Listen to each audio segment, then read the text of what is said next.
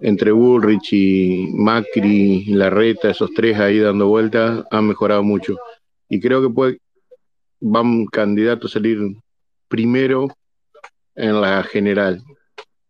Y después, ¿quién va a salir segundo? ¿El frente de todos o mi ley? Yo creo que frente de todos. ¿Vos en dónde votás? Yo en Entre Ríos. Acá a 50 kilómetros de donde yo estoy, ayer la chica esta Spiazzi dijo que va a ser la candidata a vicegobernadora de Miley eh, atrás de Chevere. Y ella va a juntar votos, pero es de una ciudad muy chica. Pero, pará, tengo una duda. ¿Este Chevere es el que era ministro de Agricultura de Macri? No. Yo creo, no, este Hermano. muchacho es hermano, exactamente. Ah, ok. ok. Ellos son del sur, o sea, bien de donde yo vivo, eh, de acá de Gualeguay, y esta otra chica es de Urdinarrain. Hace 35 años que son una familia muy importante de Urdinarrain. Ellos hacen familia insemina- que le inseminación artificial. le ocupó las tierras Grabois a estos, ¿no? A los Echeverre, puede ser, Sí. sí, pero los sacaron volando. Sí, sí, sí.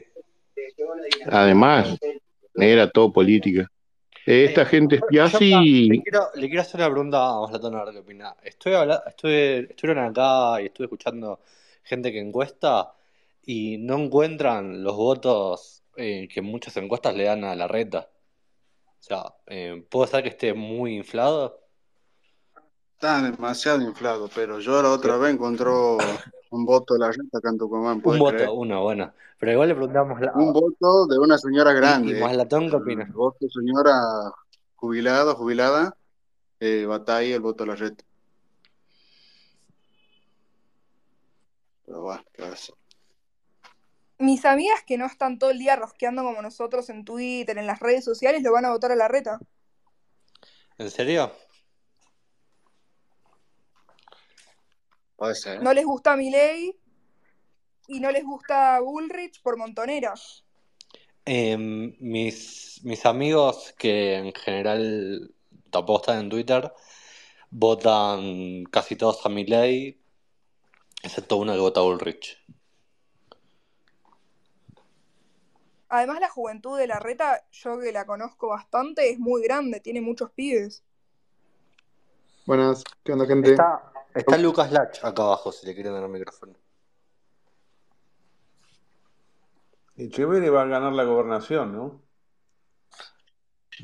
Acá no, acá gana Frigerio caminando. Es más, la gente va a votar Milei y Larreta eh, en la general, ¿no?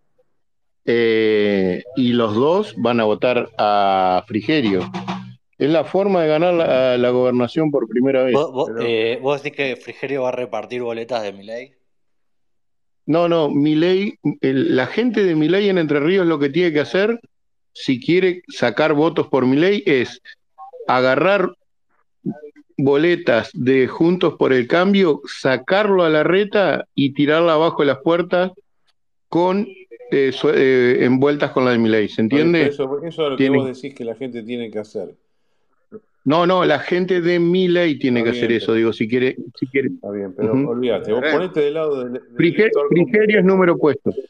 Echeverre no lo va a votar El nadie. elector común va a ver una boleta que va a estar integrada por Milei, los diputados de Milei por Entre Ríos y el gobernador que es Echeverre. Va a estar todo pegado en una misma boleta. Y la otra boleta va a ser la reta y pegado a él va a estar los diputados que pongan por Entre Ríos y Frigerio. ¿Quién, quién, ¿Cuál Bien, boleta gana ahí? acá- ¿Cuál boleta gana ahí? Acá en Entre Ríos gana completa la de la reta, completa la de la reta, créeme, porque ya tiene, o sea, mucho recorrido el radicalismo y mucho recorri- recorrido junto eh, por el cambio y el PRO. Y la reta, eh, Milei lo único que puede hacer es que no lo voten a la reta, pero pará, nadie pará, va a votar a Echeverri. Bullrich. Milei está altísimo, que tiene como 35% de los votos. En Entre Ríos sí, pero nadie va a votar a Echeverri. O sea, créeme, ni a los diputados. Acá se eligen nada más que cinco diputados. A Tres senadores. corte de boletas. pero son elecciones conjuntas. Son con, eh, ya se dijo que son conjuntas en Entre Ríos. el mismo día, la nacional que la provincial. Bueno, eh, igual acá en Entre Ríos la gente la va a cortar. Bueno, eso que vos decís, Che, yo te digo, no puede ser. tengo dos solicitudes. No puede ser. Tengo dos Te cuento por qué, Carlos. abajo, no sé son. Hay tres ciudades importantes, perdón, si quieren hablar de Entre Ríos, se lo digo, hay tres ciudades importantes. Paraná, Corri- eh, Concordia y después Gualeguaychú. En Paraná los votos están siempre divididos entre radicales y peronistas. A lo sumo Milei ahí le puede sacar a los dos. Paraná nunca cuenta. La que cuenta es Concordia. Y en Concordia, ahí es donde Milei puede llegar a sacar muchos votos, pero con la gente del Frente de Todos, no con la gente de Cambiemos. ¿Se entiende? ¿Se entiende? Y acá en la zona sur, que es Gualeguay, Gualeguaychú, Concepción del Uruguay y Colón, es la gente de Cambiemos va entera o a lo sumo pone Milei y los de Cambiemos. No se, ¿sabes por qué? Pues son muy pocos diputados y son, bueno, tres senadores, eso sí importa. No se olviden que en la elección anterior, en, eh, Juntos por el Cambio, cuando el, remonta Macri, eh, le logra sacar dos senadores por Entre Ríos y uno para el peronismo. Y ahí empezó la debacle del peronismo acá en Entre Ríos. Pero hasta ahora gobernaciones y todos los municipios son todos peronistas. Todos, todos, todos, todos. Yo lo que no veo en una elección donde está el mismo día, que se, que se vote tan diferente de lo nacional de lo local. Yo te cuento algo. Si va, Bull, si va gente de Bullrich con la reta, casi no va a haber corte. Ahora, si, si, si se sigue peleando la reta con Bullrich, ahí va a haber mucho de Milei, pero lo de abajo va a ser de Juntos por el Cambio porque no, no lamentablemente, te digo porque yo Pero, lamentablemente Pilo, no, no te, te tiene... Históricamente no es muy raro el cortar boleta. Bueno, ¿no? lo, eh, lo vamos a ver por primera vez, hay tres fuerzas, Chiplia, presidente. Pero, pero Pilo, o sea, si me voy a basar en algo para decidir eso, va a ser en lo que pasó antes. Y si nunca antes se cortó boleta, ¿por qué ahora? Acá en Entre? Ríos se corta boleta, en Entre Ríos siempre da como la nacional, salvo eh, ahora en la del 2019, que ganó Juntos por el Cambio y ganó, ¿cómo es? Eh, Alberto Fernández. ¿Qué es Urbani? ¿Cómo anda? Buenas, ¿Qué onda, buenas Urbani? tardes, muchachos. ¿Cómo andan? Todo tranquilo, yo me estoy clavando acá unas empanaditas fritas. Rico. Lo que sí importante quiero decirle para la gente de Milei es que la verdad que la gente de las provincias le tiene que aportar votos a Milei, no que Milei vaya y les haga la campaña. Eso no va a existir. Bueno, hasta ahora, como las elecciones fueron separadas, las elecciones provinciales, la gente de Milei, mejor dicho, los candidatos de Milei patinaron, sacaron pocos votos. Pero el caso de Entre Ríos Exacto, es porque no distinto porque van juntas, a eso me refiero. Carlos, me acabo de enterar una cosa. Ahí se vienen las elecciones del 11 y acabo de leer en el diario de que hay apelación en la corte. Espero que no vayan a ser los mismos los hijos de puta. ¿Cómo apelación en el corte? los ¿Qué quiere decir antes. eso? Quieren suspender de vuelta las elecciones, lo de Juntos por el Cambio. Por- Y ¿Qué está el pedido en la ¿En qué corte, provincia? en Tucumán. Yo soy tucumano. ¿Por qué Ah, motivo? Ahora yo no sé por qué el motivo de querer suspender elecciones. A ver, lo de Alfaro estaba más que claro que, cuál- que ese era el motivo. Ahora yo no sé cuál es el motivo. Pero no sé, quieren hacerlo junto a la Nacional en las PASO. los quieren forzar a no desdoblar, sería mamarracho igual. Le digo una cosa más, Carlos, para que sepa lo de Entre Ríos. Yo desde el 2011 estoy en el PRO. O sea, lo he visto a esto. Y sí, no está gustando, la reta no gusta, no gusta, acá en Entre Ríos no gusta para nada. En Eh, Entre Ríos, en Buenos Aires, en En en lado, a Córdoba. nadie le quiere la reta. A ver, yo, le- yo les comenté, la reta pasó ocho y media de la mañana por acá, se sacó una foto en el corsódromo. Y once y media, doce el mediodía, otra en el corsódromo de Concordia y se volvió. No, na- no lo vio nadie. Dejó a Frigerio acá haciendo las cosas, pero él no viene. ¿Pero qué quiere decir que no vio a nadie? O sea, el tipo estuvo un rato y no le dieron bola y se fue. Eh, eh, él, él ni siquiera lo intenta, todos esos municipios son ultra kirchneristas, o sea, no quiere quilombo, ¿no? O sea, na- no hay, no hay, no hay movilización a, favor de la reta ni loco. De Macri sí, pero de la reta no. pisar la calle. Acá en Mar del Plata también. Tipo, vino, eh, se sacó una foto y se fue. Pará, porque eh, como estaba en provincia distinta, para que la gente de Buenos Aires entienda, acá en Entre Ríos pasó de mañana temprano, se saca la, foto para, la foto para que en Buenos Aires digan estuvo en Entre Ríos, pero no estuvo con nadie, Carlos, no estuvo con nadie. Acá lo que sí puede pegar mi ley, que eso se lo puedo averiguar en la próxima semana, es que un candidato de, un pueblo chico que está al lado de Gualeguaychú se candidate a intendente de Gualeguaychú. Yo no sé si, si, no lo absorbe a ese candidato juntos por el cambio y lo agarra mi ley, acá eh, gana caminando en, en Gualeguaychú. Es ese candidato intendente de la ciudad es el que dicen que le va a ganar al kirchnerismo acá. Y no sé si con qué con cuál de los dos partidos está. Está con Frigerio en la provincia, pero acá en Gualeguaychú no sé bien con quién está. Bueno, imaginemos el escenario paso ahora. Olvídate del, tema local. En paso va a sacar mucho voto acá, va a sacar, eh, va a salir primero seguramente, como te vuelvo a decir, la reta si sigue cerca en la foto de Macri y de Burris, porque acá hizo mucho, mucho camino. Hizo, bueno, escúchame, sin justificar tu opinión. Listo, para mí van arriba eh, Milei y, y Larreta, eh, en el orden, en el otro, en el otro orden. Primero Larreta, segundo Milei, tercero frente de todos. Así va a ser acá en Entre Ríos. Bueno, ponele números ahora. Los porcientos, los porcientos, eh, una diferencia entre el primero, el último, eh, sí se va a polarizar un poco, o sea, no sé, ¿querés que te complete el 100%? Em, empecemos. Sí, te hago un, share entre los tres. Saca la reta? Sobre el total? Eh, no, miren, acá en Entre Ríos, eh, vamos, vamos primero por, eh, cambiemos, supongamos que saque el 35, 37, atrás Milei con el 28 y el resto dáselo al peronismo y algunas otras fuerzas. De ese 37, 38, y acá la reta va a andar mal, así que va a sacar un y un poco más igual va a sacar que, que Patricia Burrich. ¿Va Patricia Burrich al final? Sí, va. Sí, se va. y bueno, y acá va a sacar 60 65% la reta, un 30 35% Burrich. Pues no tiene a nadie, no tiene aparato. Pero en total, el lema saca 38%, decís vos, de Junto Sí, yo, sí, sí, de un share de, de, de, que solo contando esos tres, ¿no? O sea, saca más del 33 la reta, eh, pongámosle el 33 a mi ley y lo que saca la reta además se lo saca el peronismo. Loco, nuevamente, ¿cuánto saca el lema Juntos por el Cambio en Entre Ríos? ¿38%? Pongámosle, pongámosle 38, si fueran únicamente tres fuerzas, 33 ponéselo a mi ley y descontale 5 al peronismo y bajalo a, a, 28. 38 más 33 saca mi ley entonces en Entre Ríos. Claro, por eso te lo clavo al medio. Si hacemos entre los tres 33% cada uno, yo digo que Juntos por el Cambio se, sube cinco puntos y baja cinco puntos el peronismo y Milei al medio te lo Ahora vamos a razonar. Milei saca para, vos 33% Entre Ríos sin aparato.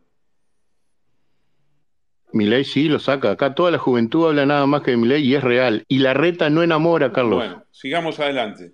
Si Milei saca 33%, a la boleta que del gobernador que lleva Echeverre, ¿cuánto saca? Eh, en las pasos va a andar muy bien, va a andar muy bien porque en las pasos no va a cortar la gente. Bueno, listo, entonces Echeverri saca 33%. Y ponele que saque 33, ponele que saque el 25, que un poco de la gente que lo pone a mi ley ponga en la, en la paso, en la de más abajo, juegue para Patricia, ¿se entiende? Mm. Porque, eh, ¿se entiende lo que quiero decir? O sea, para vos Frigerio es gobernador, de una u otra manera es gobernador. Frigerio va a ser gobernador, sí. A mí, mira, estoy mirando unas encuestas de abril eh, para el gobernador de Entre Ríos y tira 33% Juntos por el Cambio, 30% Frente de Todos, 15% Milei. ¿Cuánto Milei? 15. ¿Eso en Entre Ríos? Para, para gobernador, una encuesta de abril. Imagínate, imagínate que de ahí solo le resta subir a mi ley. Por eso les digo, el que va a bajar acá es el frente de todo.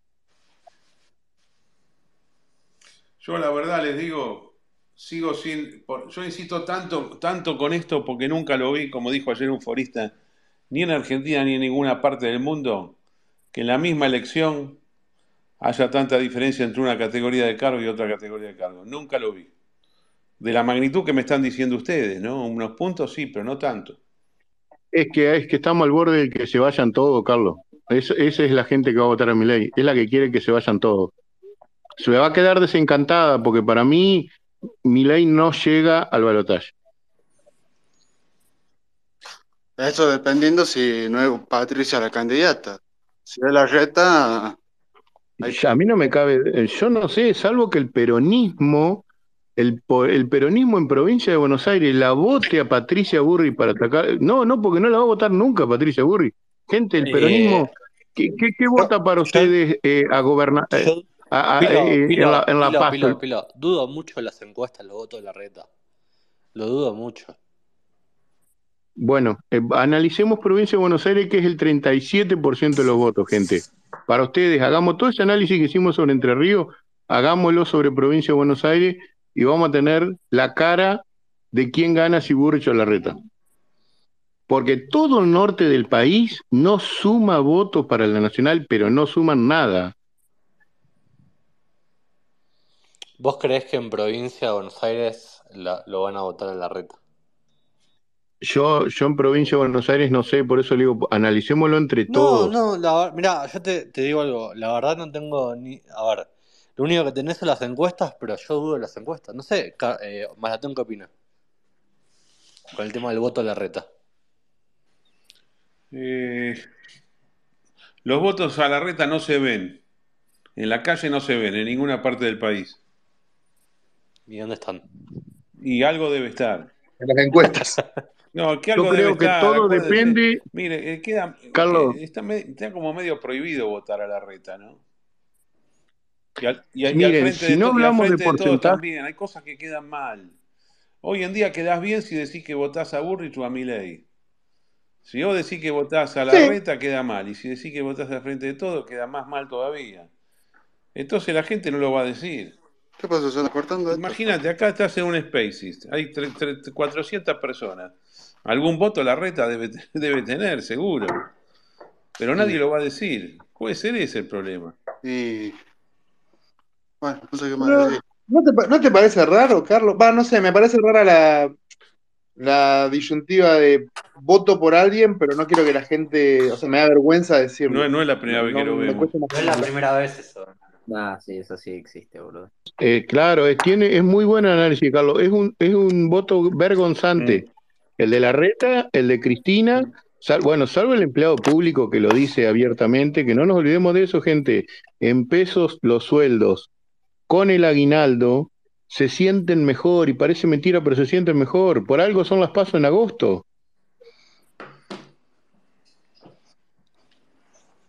No, además va a haber Para aumento de mí, sueldo, van a dar un montón de cosas. Claro, eh, ¿me entienden por qué la me- yo digo, esto es lo que yo, si vamos a hablar con el corazón, yo digo que la mejor elección de mi ley va a ser la paso. Después de ahí, Depende. el Para, peronismo sale a hacer para, su para mí trabajo. depende, depende. A ver, si se cumple la expectativa de las encuestas y gana la reta la paso, la general de mi ley puede ser mucho mejor que la paso. Bueno, el tema es que ver por cuánto, porque si la reta gana por poco con Burri, va a haber mucha gente de Burri que va a decir, no, yo me voy con mi Y, ley, y otra gente va a decir, no, yo me quedo. obvio. Ahora, si Burri muere en la paso muy alevosamente, la reta sale, se Macri, la otra abrazarse con la reta, se unifican, y ahí es donde mi ley para mí baja. Sí, cuando aparece la foto Macri y la reta, baja mi ley. Si no aparece esa foto, Yo comparto la opinión de Carlos de que si termina siendo la reta Milei, tiene mucha más chance Milei que si fuese contra Bullrich. Totalmente, totalmente. Ah, bueno, pues esos son los dos raros. Esos son los dos más raros que llegan a brotar, gente. Igual, igual O sea, la reta, están sacando a más a la ustedes. reta sabe que es débil y está haciendo todo lo posible para limar a Ulrich, porque le va a meter a Expert en la interna para sacarle uno o dos puntitos. eh, todas cosas así. Es que hay muchos de los votantes de Bullrich, Por ejemplo, yo que, o sea, si la reta gana la interna de Juntos por el Cambio, vamos a votar a mi ley. Sí, obvio. Está bien, pero en la provincia de Buenos Aires, ¿por qué yo si vivo en la provincia de Buenos Aires, ¿por qué no lo votaría Massa si se presenta? A ver, pensemos. Porque tenemos 115% de inflación anual, claro, Pilo. claro, la, Pero- la verdad que, la verdad que carga de decir eso es en Capital Federal y acá no. no, claro, la inflación tomá- afecta solo en capital, no afecta en No, está bien, pero está mucho más estructurada capital que provincia. El conurbano le suben la- lo que le dan y listo. Se están cagando de hambre. Mira, yo te digo algo, em, te, te- les doy un consejo. Yo sé que acá nadie lo quiere y lo odian. Eh, Pero está el chabón este Guasora, ¿viste? Que hace una cosa que a mí me gusta, que es eh, agarra y va con un micrófono y entrevista a la gente en la calle. En José C. Paz, Verazategui y todas cosas así. Y ahí ves lo que piensa la gente, lo que va a votar la gente. El votante del Frente de Todos está totalmente desmoralizado en, en el conurbano. Están desmoralizados. Es así. Y encima, Exacto. El que encara, el que ve, el que ve un micrófono es el que tiene ganas de hablar. no, Y el que tiene ganas de hablar pero dice voto Burrich, voto no, Milei. no, no, no, porque de hecho, eh, la última vez, en una Embarazategui, por ejemplo, eh, dio más el peronismo. Pero aún así lo votan, pero lo votan tapándose la nariz la misma gente que votó siempre peronismo. Yo, eh, lo- eh, bueno, aquí, eh, no sé. Para mí, le digo la verdad, gente, ojalá fuera Burrich, Milei. Es lo que los argentinos pareciera, los de la oposición queremos. Pero no, no. A ver, sepamos aguantar el guachazo cuando eso no se dé. Igual me soy balotage. Macri blanquea su relación.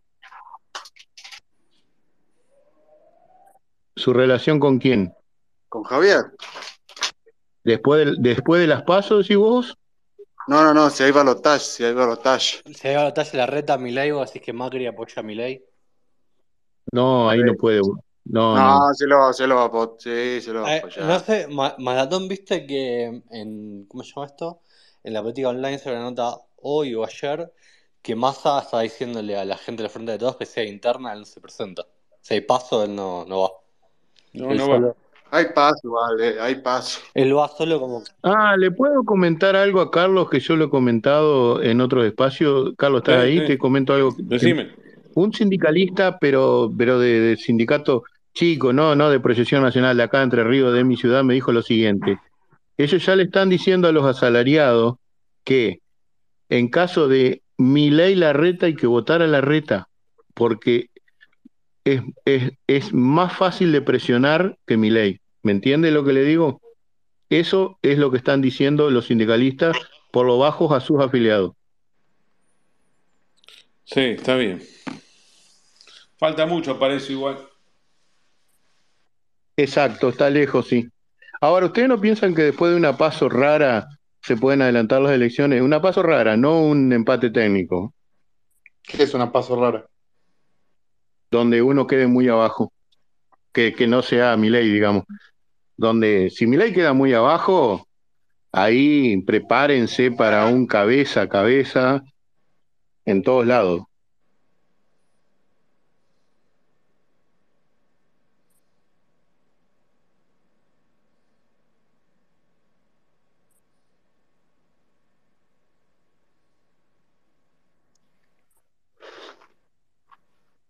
Dios mío. No, a ver, cuando Macri vino el martes pasado acá a Tucumán, había un candidato legislador que es un ex juez que tuvo que renunciar. Tiene el pelo igual que Milei y Macri pensó que era Milei, lo hizo levantar al, al tipo y pidió un aplauso y la gente lo ha aplaudido. Ahí ya, acá me parece que hay algo, ¿eh? Hay algo debajo de la mesa. Bueno, por lo menos acá en Entre Ríos ya consiguieron candidato a, a gobernador y a vice. Alfredo, para hablar tenés que tocar abajo a la izquierda el micrófono. Malatón, ¿vos lo conocés a Julio Serna? Sí, sí, sí, ya sé. Te, te- te agradezco mucho, Crota, muy amable. Estoy escuchando, simplemente estoy.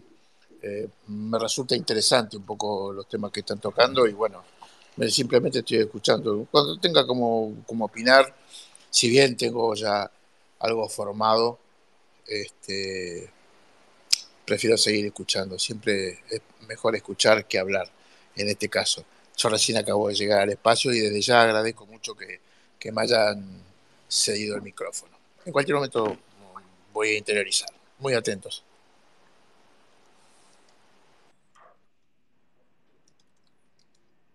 ¿A quién dijiste, Barrani? ¿Sarna? Julio Serna, armador de Milei en Ríos. me parecía raro. No, ese yo no lo conozco.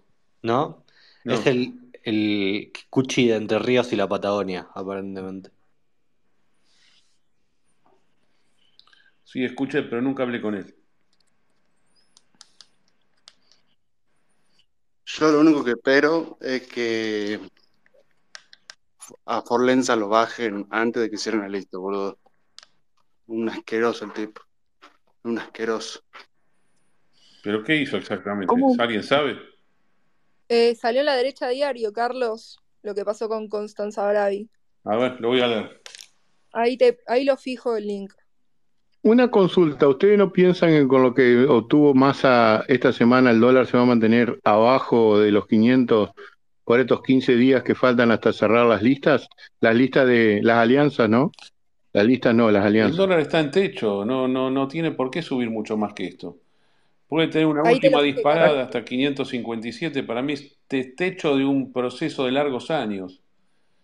Es el momento ideal político este, porque no vas a tener ninguna corrida contra el peso, ni bancaria, ni cambiaria, ni nada. Lo que pasa es que obviamente los del gobierno no lo saben y están muertos de miedo y por eso van buscando plata por todos lados y los de la oposición están esperando que esto se acelere a una hiperinflación que tampoco va a pasar. Está muy bien el país económicamente. Este es, este es algo que es muy favorable al oficialismo. Bueno, Pero ellos no saben aprovecharlo porque creen que está mal. Eh, perdón, Carlos, un segundo. Alfredo, si no escuchás, eh, bajate y volvé a subir porque Carlos está hablando. Y si no lo escuchás es porque te anda, te anda mal. Escucho perfectamente. ¿eh? Yo no lo Ah, me escucho. había dicho que hay silencio, perdón, perdón. No, no, estoy, estoy silenciado, gracias, muy amable. Yo yo tampoco pienso que el dólar no va a subir hasta, hasta, hasta que se arman las listas y se cierran las listas y de ahí a las pasos, hasta las pasos sabemos, pero de ahí no sé, depende cómo salgan las pasos. Hay un, se está generando un fenómeno que cada vez que sale el dato de inflación hay como una pequeña corredita del dólar, todos los meses. ¿Vos decís, Carlos, que no va a ir a 600 después de las pasos? No, no, Dependiendo de lo que pase. no, no, para nada, para nada. Para te nada. apostaría, Va a pasar Carlos, te todo juro que te apostaría mal a la puta madre que me No te olvides, Chipli, que estaba a 200 en enero, o sea, eh, subió mucho. Sí, Che, yo sé. no sé si soy yo, pero no lo escucho a Carlos. No lo Ah, escucho. uh, Pichicho, si no lo escuchás a Carlos, te tenés que bajar y volver a subir, pero rápido, porque si no se cae el espacio. ¿No me escucha nadie? Mm, Sí, sí, Que no, no, No, te escuchamos te todos, Carlos, menos Pichicho. Los espacios croata de no no, no, no, para Pichicho, si no sos hábil, bajalo vos a Carlos y ofrecele hablante de nuevo, Ah, Pichicho. mal. Bueno, voy a hacer eso. Perdóname, Carlos. Dale. Voy a eliminar el hablante. Ahora, Ahí fijé arriba la nota de la derecha diario sobre el caso Forlenza. ahí estamos. A ver, ahora. ¿Me están escuchando ahora? Ahora Sí, sí, sí, ahora sí. Bueno, yo les doy mi opinión que no es nueva, es de muchos meses atrás. La, la última tendencia alcista del dólar, que es la que se empieza en noviembre del año pasado, en 267 pesos por dólar, y que vimos de máximo por ahora 498, está boludeando en la zona de 485-490. Esta subida es la definitiva. ¿Qué quiere decir? Que no es que, no es que se armó para escalar a un nivel estratosférico, sino que está completando un movimiento que viene muy de abajo. Este es un movimiento que viene desde los 139 pesos en el año 2021, pero a su vez es un movimiento que viene de más de 15 años atrás, desde que valía 2 pesos con 73, no 273, 2 pesos con 73 en el mes de julio del año 2005. Para mí se está completando un proceso de debilidad del peso argentino. Yo tengo como máximo dos zonas que puede subir, 521, 523 o 557, pero vieron que desde que arrancó este movimiento hace varios meses le está costando subir. Y esto no tiene nada que ver con ninguna política económica, no tiene nada que ver con, los fondos de China ni nada. Esto es así porque cíclicamente la economía se mueve de esta manera. Al contrario de lo que ve todo el mundo o de lo que espera o desea, que es una hiperinflación. Yo no veo hiperinflación alguna posible en Argentina. Y tampoco veo una recesión, sino todo lo contrario. Veo una voladura alcista de la economía descomunal, que es lo que está pasando ahora en las provincias. La economía está al taco, Buenos Aires está al taco, los indicadores son espectaculares. Cuando uno dice esto, por las dudas de que alguien le quiera dar algún contenido ideológico, político a lo mío, no tiene sentido que me digan que hay mucha pobreza, pues ya lo sé, el tema es a dónde va la economía. La economía va para arriba, pero el gobierno es tan pero tan tonto. El más asustado acá es el gobierno, que creen que está todo mal. Ellos se han autoboicoteado la campaña. Por, eso probablemente pierdan, casi seguro que pierdan. Ya no tienen posibilidad de dar la vuelta. Centralizaron el éxito el fracaso de su gobierno en el índice de inflación, en lugar de centralizarlo en el nivel de actividad. Entre Ríos, por ejemplo, ahí me llegan los reportes de Entre Ríos que la economía está impresionante, inclusive sectores como Concepción del Uruguay, que estaban recontraparados. Eh, pero nada, eh, si vos decís que estás mal, estás mal. Si vos te convencés de que vas mejor, por lo menos lo podés, lo podés eh, exponer públicamente. Lo que yo quiero decir con esto y finalizo, es mi opinión, no estoy diciendo que tengo razón, es una opinión y cómo yo la juego esta. Yo esta la juego pro Argentina, no anti Argentina, porque me da así técnicamente. Eh, después está la parte política. La parte política, los que supuestamente deberían haber explotado estos beneficios, se autoboicotearon. Y lo de la oposición, que están esperando un desastre, también se van a quedar con las ganas. ¿Quién va a ganar acá económicamente? Los que compraron a Argentina en la base, que fue hace un año y medio, un país regaladísimo, son los que van a ser la gran ganancia de capital en los próximos años. Políticamente la especulación, en cambio, da para cualquier cosa. Y no se relaciona con este acierto sobre los mínimos del mercado, ni tampoco con la inminencia de ganancia de capital, que va a ser espectacular a partir de, julio. Yo, veo un ascenso gigantesco de los activos argentinos julio, agosto y septiembre. Una, de las grandes voladuras al alza de la historia, incluyendo los bonos que utiliza el gobierno para eh, hacer un control de cambio que no sirve para nada. Esa es mi opinión. Eh, una, una cosa, em, lo único que. Yo estoy de acuerdo con lo de la voladura en julio, porque cuando le va mal el peronismo a las elecciones, normalmente sube todo. Pero lo de la suba de la actividad, hay como un problema así de techo que es el tema de las importaciones. Si no hay bueno, pero eso, eso, que decís, sí, yo sé que es así, pero eso por, eso por un artificio del, tipo de cambio. Sí, sí, totalmente. Que se arregla muy fácil liberando el mercado de cambio, nada más. Pero vos decís que si no gana Milei lo van a hacer, Carlos, ese es el pequeño problema. es clave que lo hagan. Si gana quién? Si no gana Milei, vos decís que lo van a hacer. obviamente, obviamente. Ya está, es una cosa inevitable. Ojalá inevitable. Cualquiera, cualquiera va a liberar el mercado de cambios. Eh, es más, ellos, ellos no saben que lo van a hacer, pero lo van a tener que hacer forzosamente. Los va a llevar al mercado. El mercado los va a liberar a ellos. claro, exactamente. Como siempre pasa, pero la política va por detrás de la economía. Yo, yo la verdad que coincido con. Perdón interrumpa, perdón que interrumpa, había un chico llamado a ver. Enzo Trader me quería unirse, me habló por privado, le aviso que ahí le mandé la solicitud. Ahora sí, continúen, muchachos. Igual, no sé si siempre la economía se adelanta a la política, Carlos. En el 2000, Perdón, uh, a hacer esa, esa apreciación. Este, bajo ningún concepto y en total y absoluto desacuerdo con este criterio de que la economía va por detrás de la, este, la, política va por detrás de la economía. Al contrario, creo que la economía conduce la política. Esto es una realidad. Yo particularmente eh, siempre me he considerado un neófito de la, de la economía. Conozco sumar, restar, dividir, multiplicar. Voy al supermercado este, pero creo que la cuestión política es la que determina este, cuál es la política económica a seguir. Y esto se hace a través de aquellos que tienen el poder, que tienen la botonera del poder y que pueden manejar de quién va a ser su ministro de Economía, quién va a ser su secretario de Comercio, y fundamentalmente cuál es el rumbo económico, no solamente para adentro, sino para afuera. Cuando hablamos para adentro, tenemos que tener en cuenta cuál es el impacto en el entramado social. El entramado social está complicado, no está para arriba. Argentina no está para arriba, muchachos. Argentina está muy complicada. Argentina hoy tiene un planteo que ni Bullrich ni Milei pueden ser presidentes de la República Argentina. Ninguno de los dos. No pueden llegar a ser presidentes. Eh, hay una acción de oro que es la calle. Y eso no lo maneja ni Milei, no lo maneja Patricia Bullrich.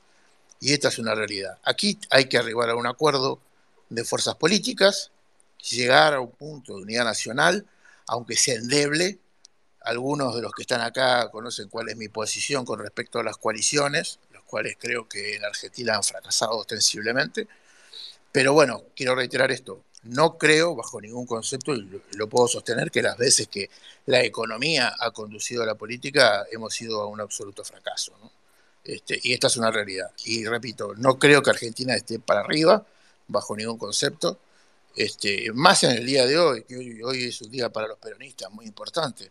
Hoy es eh, el 4 de junio y para nosotros empieza una etapa muy importante, ha empezado en el país y queremos que esa etapa se vuelva a repetir de alguna manera, con los cambios de la nueva contemporaneidad, ¿no es cierto? Pero creo que la política es la que marca el destino de la, de la economía.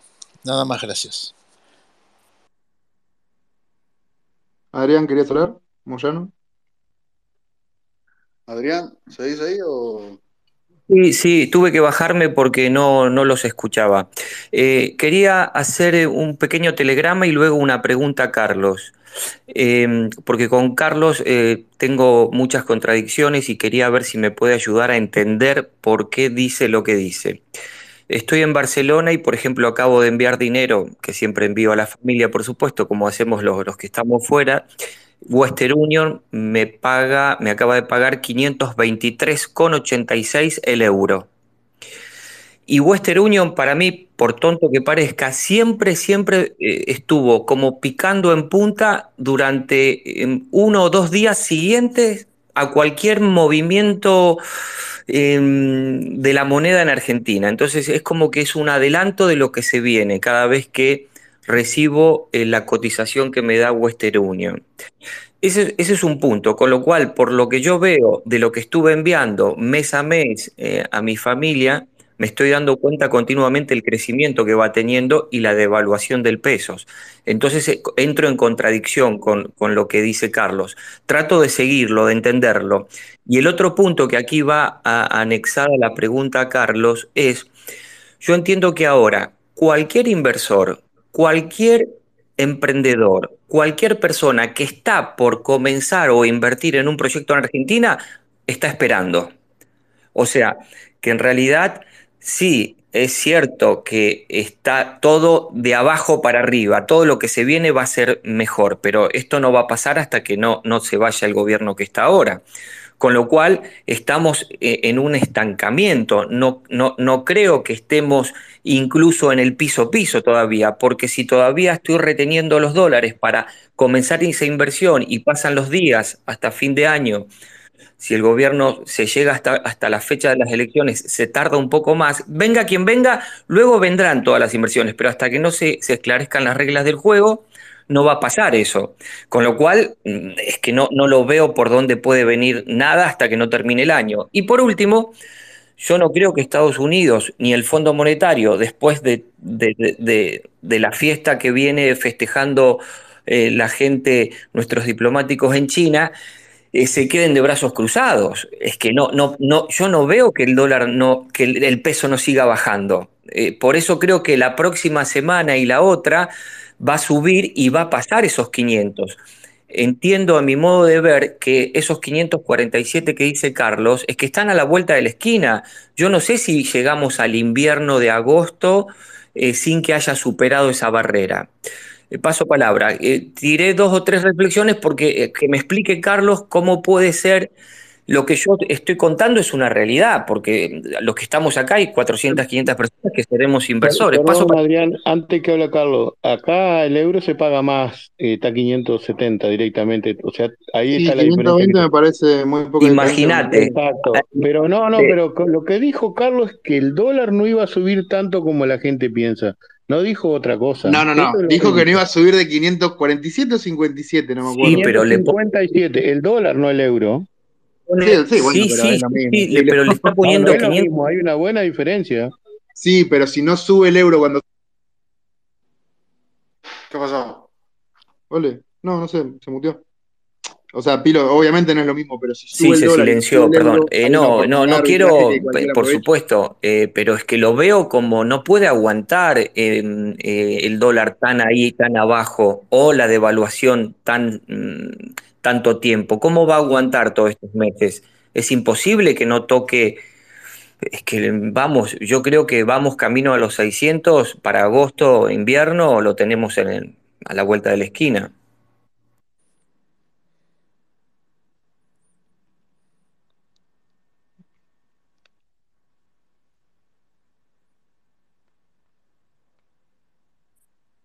Bichicho, ¿vos estás ahí?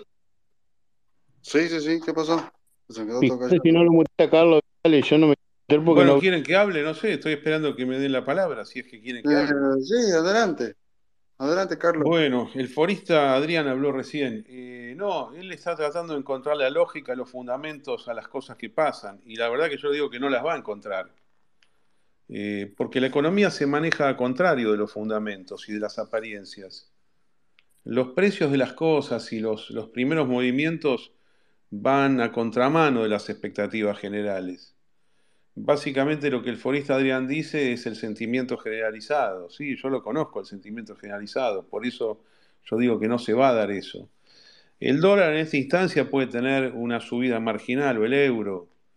Eh, acá cotiza para el, mercado es 1,07 dólares por euro, el mercado internacional, el int- mercado internacional, pero acá está cotizando a 1,17 porque no hay, no hay eh, euros físicos en Argentina. Por eso, por eso que es más caro. Eh, pero yo, digamos, no, no, no me preocupa esta divergencia que hay entre fundamentos, sentimientos y realidad del mercado. La verdad que la economía está volando. Y la economía, la inversión es uno de los elementos. Y la inversión como consecuencia de las habilitaciones políticas es uno de los elementos. Pero antes de eso, antes de que vengan los buenos gobiernos que digan ahora sí pueden venir, los precios suben y se van adecuando a una realidad que todavía no existe. Como se está moviendo Argentina, está anticipando algo que todavía no se dio. Es decir, la confrontación entre lo que yo digo que es el bull market argentino y el gobierno se puede hacer, y obviamente que va al contradictorio, dice, pero dice, ¿cómo puede pasar esto si el gobierno es un desastre? Bueno, pasa porque el próximo escenario de Argentina no va a ser un desastre, y porque el próximo gobierno, aunque sea la continuidad de este, va a ser mucho mejor que este. Así se mueven los mercados. Los mercados se mueven con el capital aventurero, con personas que en el fondo del, piso dicen, yo acá compro, no me importa más nada, yo acá me juego. Por eso que vos tenés una... La, la bolsa subió 300% en dólares en los últimos 12 meses. ¿Cómo puede ser 300% en dólares? No en pesos, en dólares subió eso. Y decís, ¿cómo puede ser si está todo mal? Bueno, porque así, así se mueven los mercados siempre. Los mercados de Argentina y los de cualquier lugar del mundo. Los mercados suben en las últimas fases de la recesión, ahí empiezan a subir. Y los mercados en el alza se caen cuando todavía, se está, cuando todavía estás en fuerte expansión económica. Y vos cuando estás arriba de todo decís, pero ¿cómo puede, cómo puede estar eh, cayéndose esto si está todo bien? Bueno, porque el próximo escenario es que no van a estar bien las cosas, ¿no? Y abajo es, exactamente igual. Y esta situación de Argentina del año, yo diría 2022-2023, que son los inicios de la recuperación, eh, se, se dio muchas veces antes. Por ejemplo, te digo, otros momentos en que se dio eh, 2002, 2003, 2004. Tenías malos fundamentos, un mal gobierno que era el kirchnerismo y sin embargo la economía voló. Y voló hasta el año 2011. En el año 90 también era un desastre lo que estaba pasando, mucho antes de Caballo, y sin embargo todo subió. Y si querés ir a los techos, eh, por ejemplo, en el año 97, 98, estaba, Argentina estaba, era brillante, era casi investment grade, el modelo del mundo, el Fondo Monetario lo decía, que bien Argentina, es el modelo que seguimos, y sin embargo después vino el crash, ¿no? Hasta el año 2002. Es, es muy común esto, es muy común, pero yo la única cosa que te puedo decir es que si vas a buscar los fundamentos no te va a dar. Por los fundamentos te va a dar más adelante, cuando ya las cosas hayan estén a recontra pleno y ya las cosas hayan subido. Lamento que sea así, pero es una realidad lógica. Es como se mueven las cosas en la realidad del día a día de los mercados. Por eso yo pienso lo que pienso. Carlos, eh, estás diciendo que, digamos, está, Argentina está recibiendo inversiones.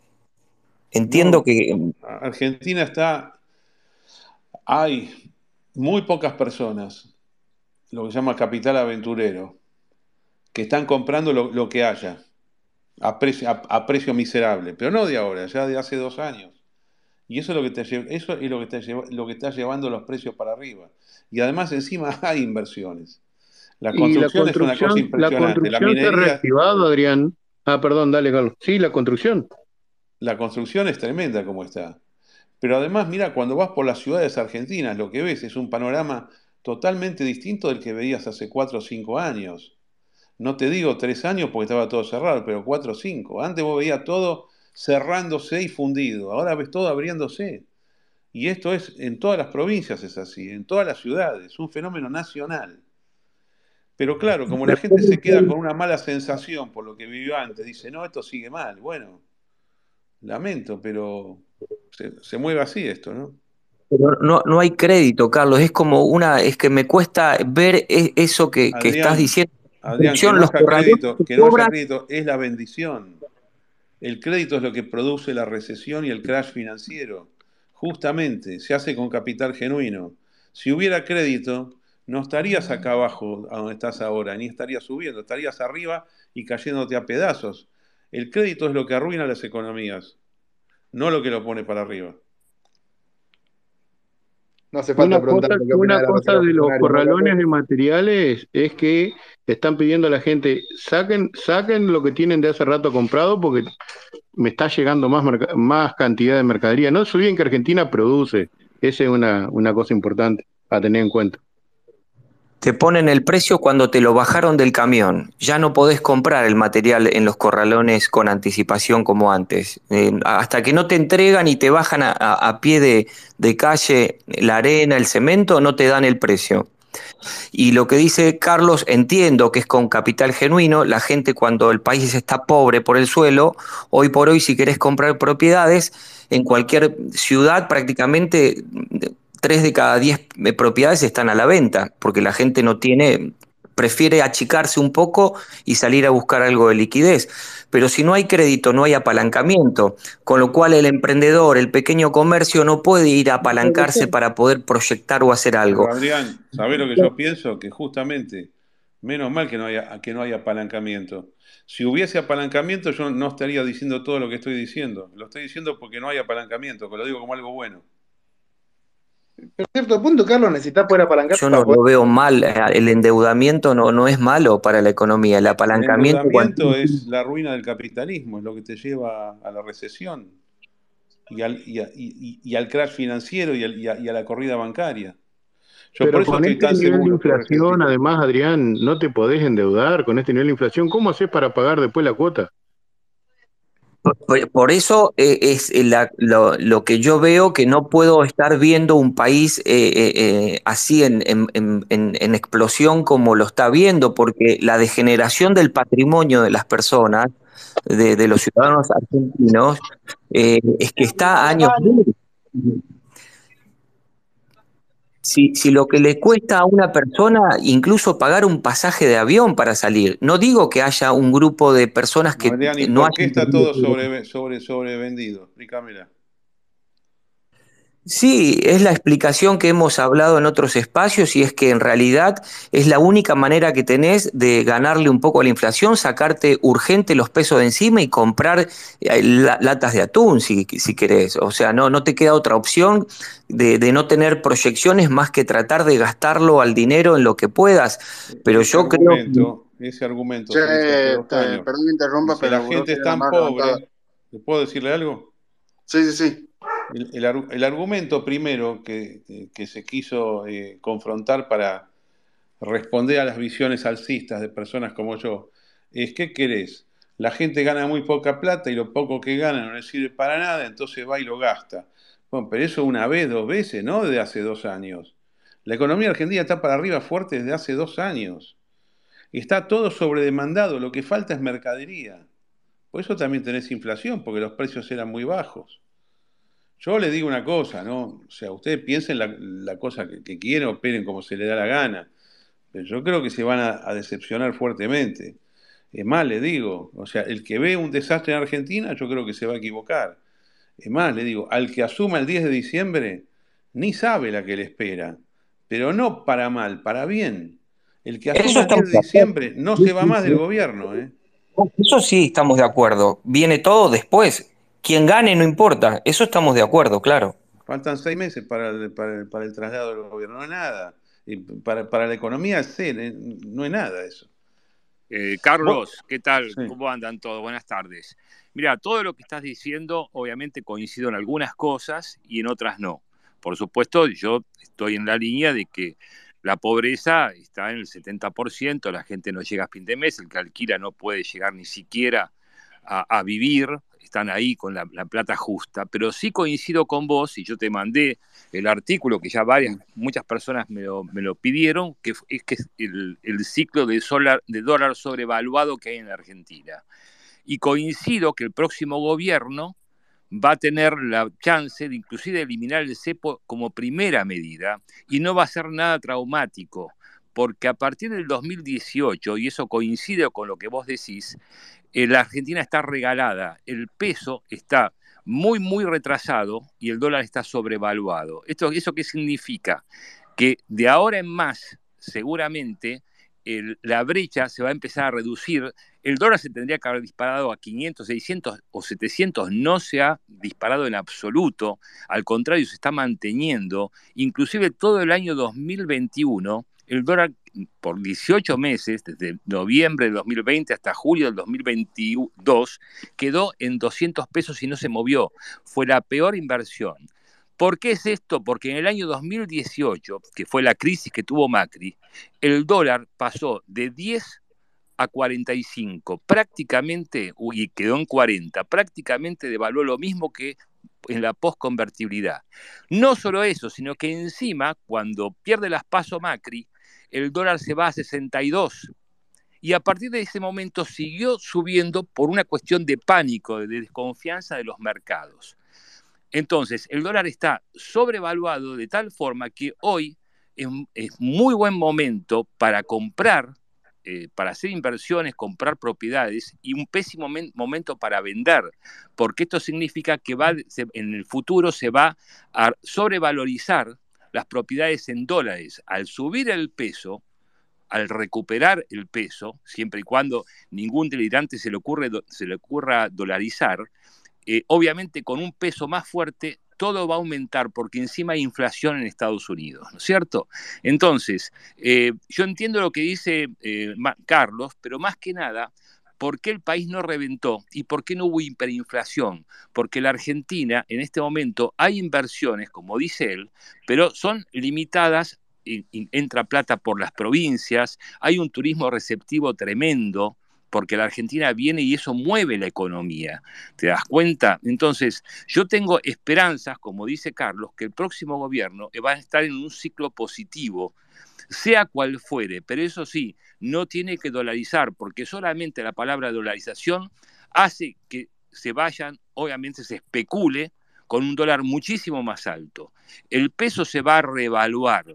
Y la Argentina, estoy convencido que con un efecto de confianza, con un cambio de timón, la Argentina va a salir adelante porque tiene una potencialidad extraordinaria.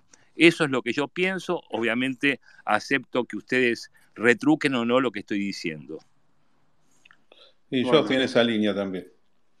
Che, tengo dos cosas para decir. Uno, la concha de la lora con las arañas de mierda. Y lo segundo, hay croata. reto- Retomamos el caso Forlenza, que ahí pegó Dale, Maslatón. ¿leíste la nota? Sí, leí, leí, ahí veo, veo que fue un hecho no actual, sino que se publicó ahora, ¿no? Claro. ¿Y cuál es tu opinión? No, no, yo la conozco a Coti Bravi, eh, es una buena chica. Algún incidente ha de haber tenido seguramente, ¿no? ¿Y qué te parece la postura de Republicanos Unidos de no bajar la Forlenza de su candidatura? Y en estas cosas siempre viene el tema de la culpabilidad y la prueba y todo eso, ¿no? Es jodido el tema. Igual también ¿Qué está, respuesta me diga, Carlos? Es una respuesta de un abogado. Sí, concuerdo totalmente. Pasa que a Croata no le gustan esas respuestas. no, Bueno, Entonces pero ¿sabés lo que pasa, loco? Mira, yo, si vos me, yo con Forlenza hablé tres o cuatro veces. Es un tipo que básicamente me odia a mí. Eh, también la conozco a su exnovia, a Florencia Ravelo, gran, Florencia lo va a denunciar, personal. Carlos. ¿Qué? Florencia lo va a denunciar. Bueno, y, eh, es más, yo tuve reuniones con, con ella y con el mismo Forlenza, más de una, dos o tres.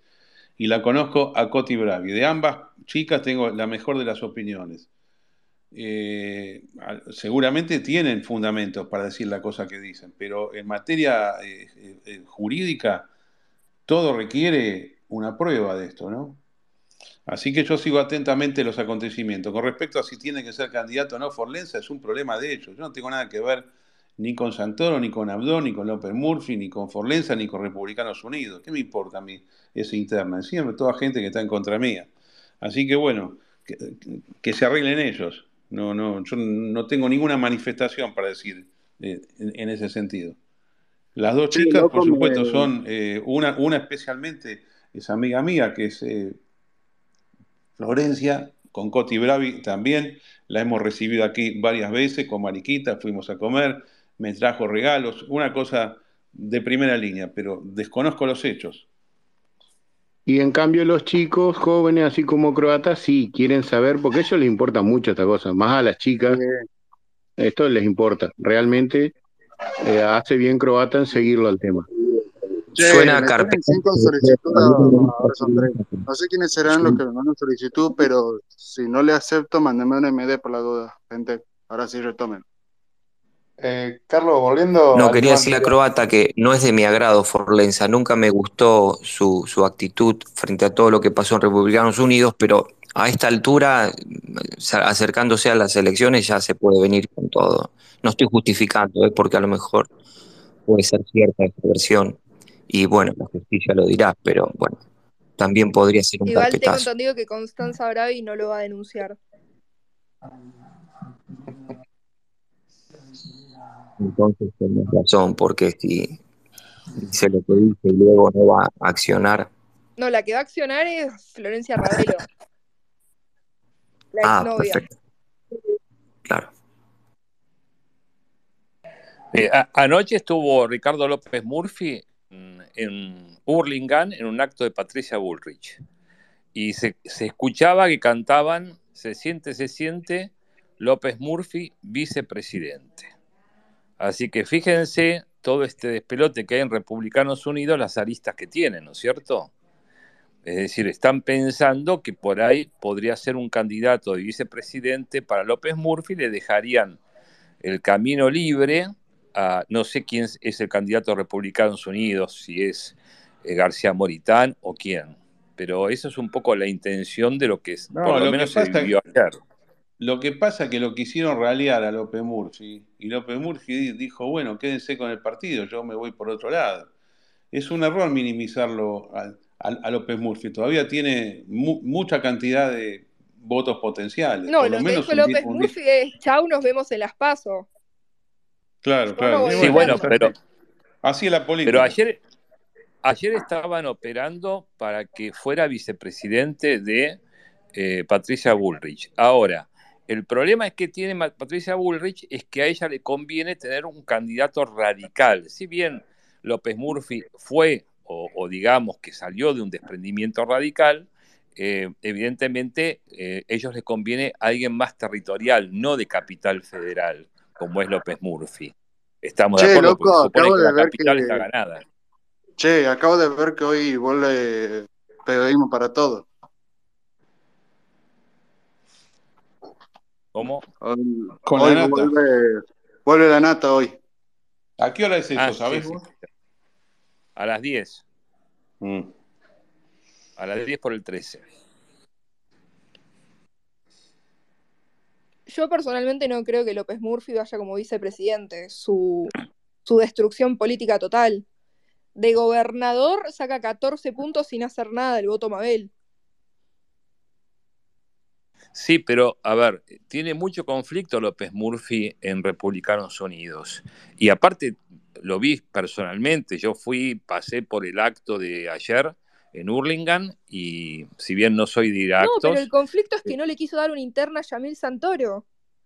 está bien, perfecto, dijo, pero por nos eso te vemos cu- en las pasos, espectacular, listo. Puede haber dos candidatos en las pasos de Republicanos o más. pero por supuesto, pero ¿a qué voy yo? Que está buscando ser vicepresidente de Patricia Bullrich. Te digo porque lo vi, porque hablé, porque estuve con ellos y, bueno, evidentemente esa es la intención que tiene López Murphy. Si no, ¿qué hacía en el acto local de Patricia Bullrich en Hurlingham? ¿Qué hacía ahí? Esa fórmula puede ser explosiva. No, no lo tenía en, en mente, esa fórmula podría ser explosiva. Lo dice un votante de mi ley, ¿eh? Pero Burrich, eh, López Murphy podría ser. pero no le conviene, porque estuvimos hablando, estuvimos hablando con gente que está detrás en el equipo de, de Patricia Bullrich, y a Patricia Bullrich le conviene un candidato radical que le dé territorialidad. Eso es lo No, Patricia Burri consigue fiscal en todo el país, no necesita, ahí se hunde, No, con un radical, no, no es con un fiscal, radical, no, no. con un radical se hunde, perdón, gurú. Eh, dale, de- hablamos. Con un radical. Eh, el pueblo, la gente que no está militando, no, no está buscando cosas con más, más, más estabilidad. Ahora, ¿qué cosa la política que da oportunidades? Imagínense la primera vez que va a haber tres partidos, la cantidad de lugares que hay para llenar en las listas es increíble.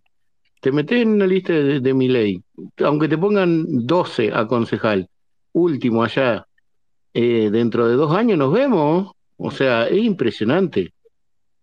Y el, el descrédito que tiene la gente sobre los políticos ha hecho, ha hecho que esto no sea un viva la pepa. Bueno, pero ah, lo que preocupa Y ahí, es, no, último que digo, ahí está la función de las redes sociales de gente, como por ahí queda mal lo que está haciendo Croat, u- parece que es mejor no escuchar. Pero ahí está bueno el tema de de identificar quién es cada uno. Es importante, ¿eh? Twitty, lo que pasa es que lo que preocupa es la provincia de Buenos Aires. La jugada que hizo la reta sacando a Esper de la, de la gobernación para evidentemente afectar a Patricia Bullrich es una jugada muy peligrosa porque eh, todo este tiempo estuvieron coqueteando el PRO con eh, Esper para ponerlo en provincia, porque la sumatoria de votos de Juntos por el Cambio con Esper aseguraba un triunfo y sacar al kirchnerismo de la provincia de Buenos Aires, que es fundamental para el próximo gobierno. El problema más grave que se produce es cuando eh, la reta lo saca de la provincia de Buenos Aires, lo manda a Nación. Por lo tanto, habría que hacer un acuerdo en provincia con eh, Javier Milei, porque si se habla de, dos de tres tercios o lo que sea, el kirchnerismo va a ganar evidentemente en la provincia porque es, un voto por mayoría simple. No hay balotaje en la provincia de Buenos Aires. Y eso es lo peligroso que están viendo toda la oposición. Yo creo que si tuvieran un acto de patriotismo, todos tendrían que unirse, aunque no sea con la sigla Juntos por el Cambio, que sea Jun- Juntos por el Cambio Liberal, pero solamente para la provincia de Buenos Aires, cosa de poder competir y realmente arrasar en las urnas contra la continuidad del kirchnerismo. Eso es lo más grave que yo veo de acá a las elecciones. Ahora el tema, tengo una pregunta también para hacerte, Gurú. Eh, primero lo primero. Ahora Tolosa Paz se, se presentó para gobernador en la provincia. Ahí yo me pone en duda si va a ser Kicillof reelecto. Y ahora la pregunta que te quiero hacer, Gurú, es ¿qué opinas lo de que lo quieren sumar el Cherequi? La red lo quiere sumar. A mí me parece de, de terror. Esas son todas movidas del nefasto Larreta. La Me mejor, parece o sea, de la terror. reta empezó a jugar cuando creó la Secretaría de Asuntos Públicos de la Ciudad Autónoma de Buenos Aires y Waldo Wolf, el conde Patricia Bullrich, se fue con él, abandonando su banca como diputado nacional. Esa fue la primera jugada de la reta, porque Waldo Wolf quería ir a candidato a jefe de gobierno de la Ciudad Autónoma de Buenos Aires. Pero igual te da, te- Tal te da cual. una pauta de lo que es Juntos por el Cambio. Son todos uno- unos desesperados por un carguito. Déjate de joder. Bueno, pero pasa en todos lados. ¿eh? No te creas que pasa solamente juntos por el cambio. Ya se está viendo que inclusive eh, mucha gente que, que se va con Milei Es también, verdad. ¿viste? Y eso No, que es, es es, partido es verdad, pero, ¿viste? pero digamos que, que sean así, no, que sean así con Milei, no significa que esté bien, digamos. No, es una macana. Yo te digo, yo, a ver, yo no me dedico a la política, soy un outsider total, nunca estuve en un cargo en absoluto, pero me preocupa porque el país necesita un orden, necesita salir adelante y que estemos unidos y que saquemos de una vez por todas al, al kirchnerismo. Mismo este, Carlos Maslatón dice que va a votar a Libertad Avanza. ¿Por qué? Y bueno, él, si bien coquetea con, con- el kirchnerismo, porque está en C5N y todo eso, bueno, él también dice, bueno, yo quiero que sea un gobierno más liberal. Y está bien lo que dice Maslatón desde ese punto de vista. En el otro podemos tener un millón de diferencias. Pero tenemos que tratar de pensar qué es el voto útil. No podemos dejarle la provincia de Buenos Aires a Kicillof una reelección y estamos muy cerca de lograr el cometido de ellos. ¿Te das cuenta? Eso es lo más peligroso. Lo demás de Schiaretti no importa, no suma. A mí no me importa lo que haga Schiaretti. ¿Te das cuenta? El problema es que la suerte está echada porque en realidad el- los tres cuartos, por no decir tres tercios, los tres cuartos, hay un 25% que podría todavía no está definido, pero es la reta Bullrich Milley, porque la reta en definitiva es, con, el perdón para los larretistas, pero es el, el kirchnerismo moderno. Lamentablemente, la pena de esto es que en el camino va a quedar una parte de Juntos por el Cambio, a menos que venga la catombe y, se desarme todo antes, el castillo de naipes este, pero si no, es una pena. Es una pena porque la reta tendría que ir real, es la línea un poquito de lo que queda del kirchnerismo eh, o palomas radicales, etcétera. Bueno, yo no veo que, yo no veo que haya. Yo realmente veo que gente acomodada, que se acomoda por una cuestión de caja y rosca, que es lo que tiene la, reta. Después yo no veo votos de la reta. Sinceramente, vos en cualquier encuesta, en cualquier red donde vos busques, no ves que la reta tenga realmente votos. Acá en Tucumán encontré un hito el martes pasado, lo de Macri Gurú.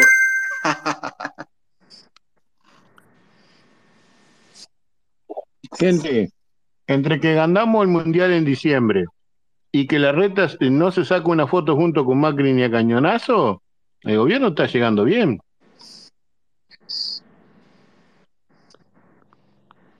Mira, yo la, mayor satisfacción que tuve es después de tanto que estén hablando de que el dólar está retrasado, ayer creo que Patricia Bullrich dijo que eh, se, va a sacar el cepo, si ella gana obviamente, y lo van a eliminar con un dólar entre la brecha del blue y el oficial, es decir, en un dólar equilibrio que puede estar en hoy, si fuera hoy, en 300, el dólar Sa- soja, sa- ¿Sabes? 300 A ver, analizamos ¿Sabes? eso que dijo Burrich.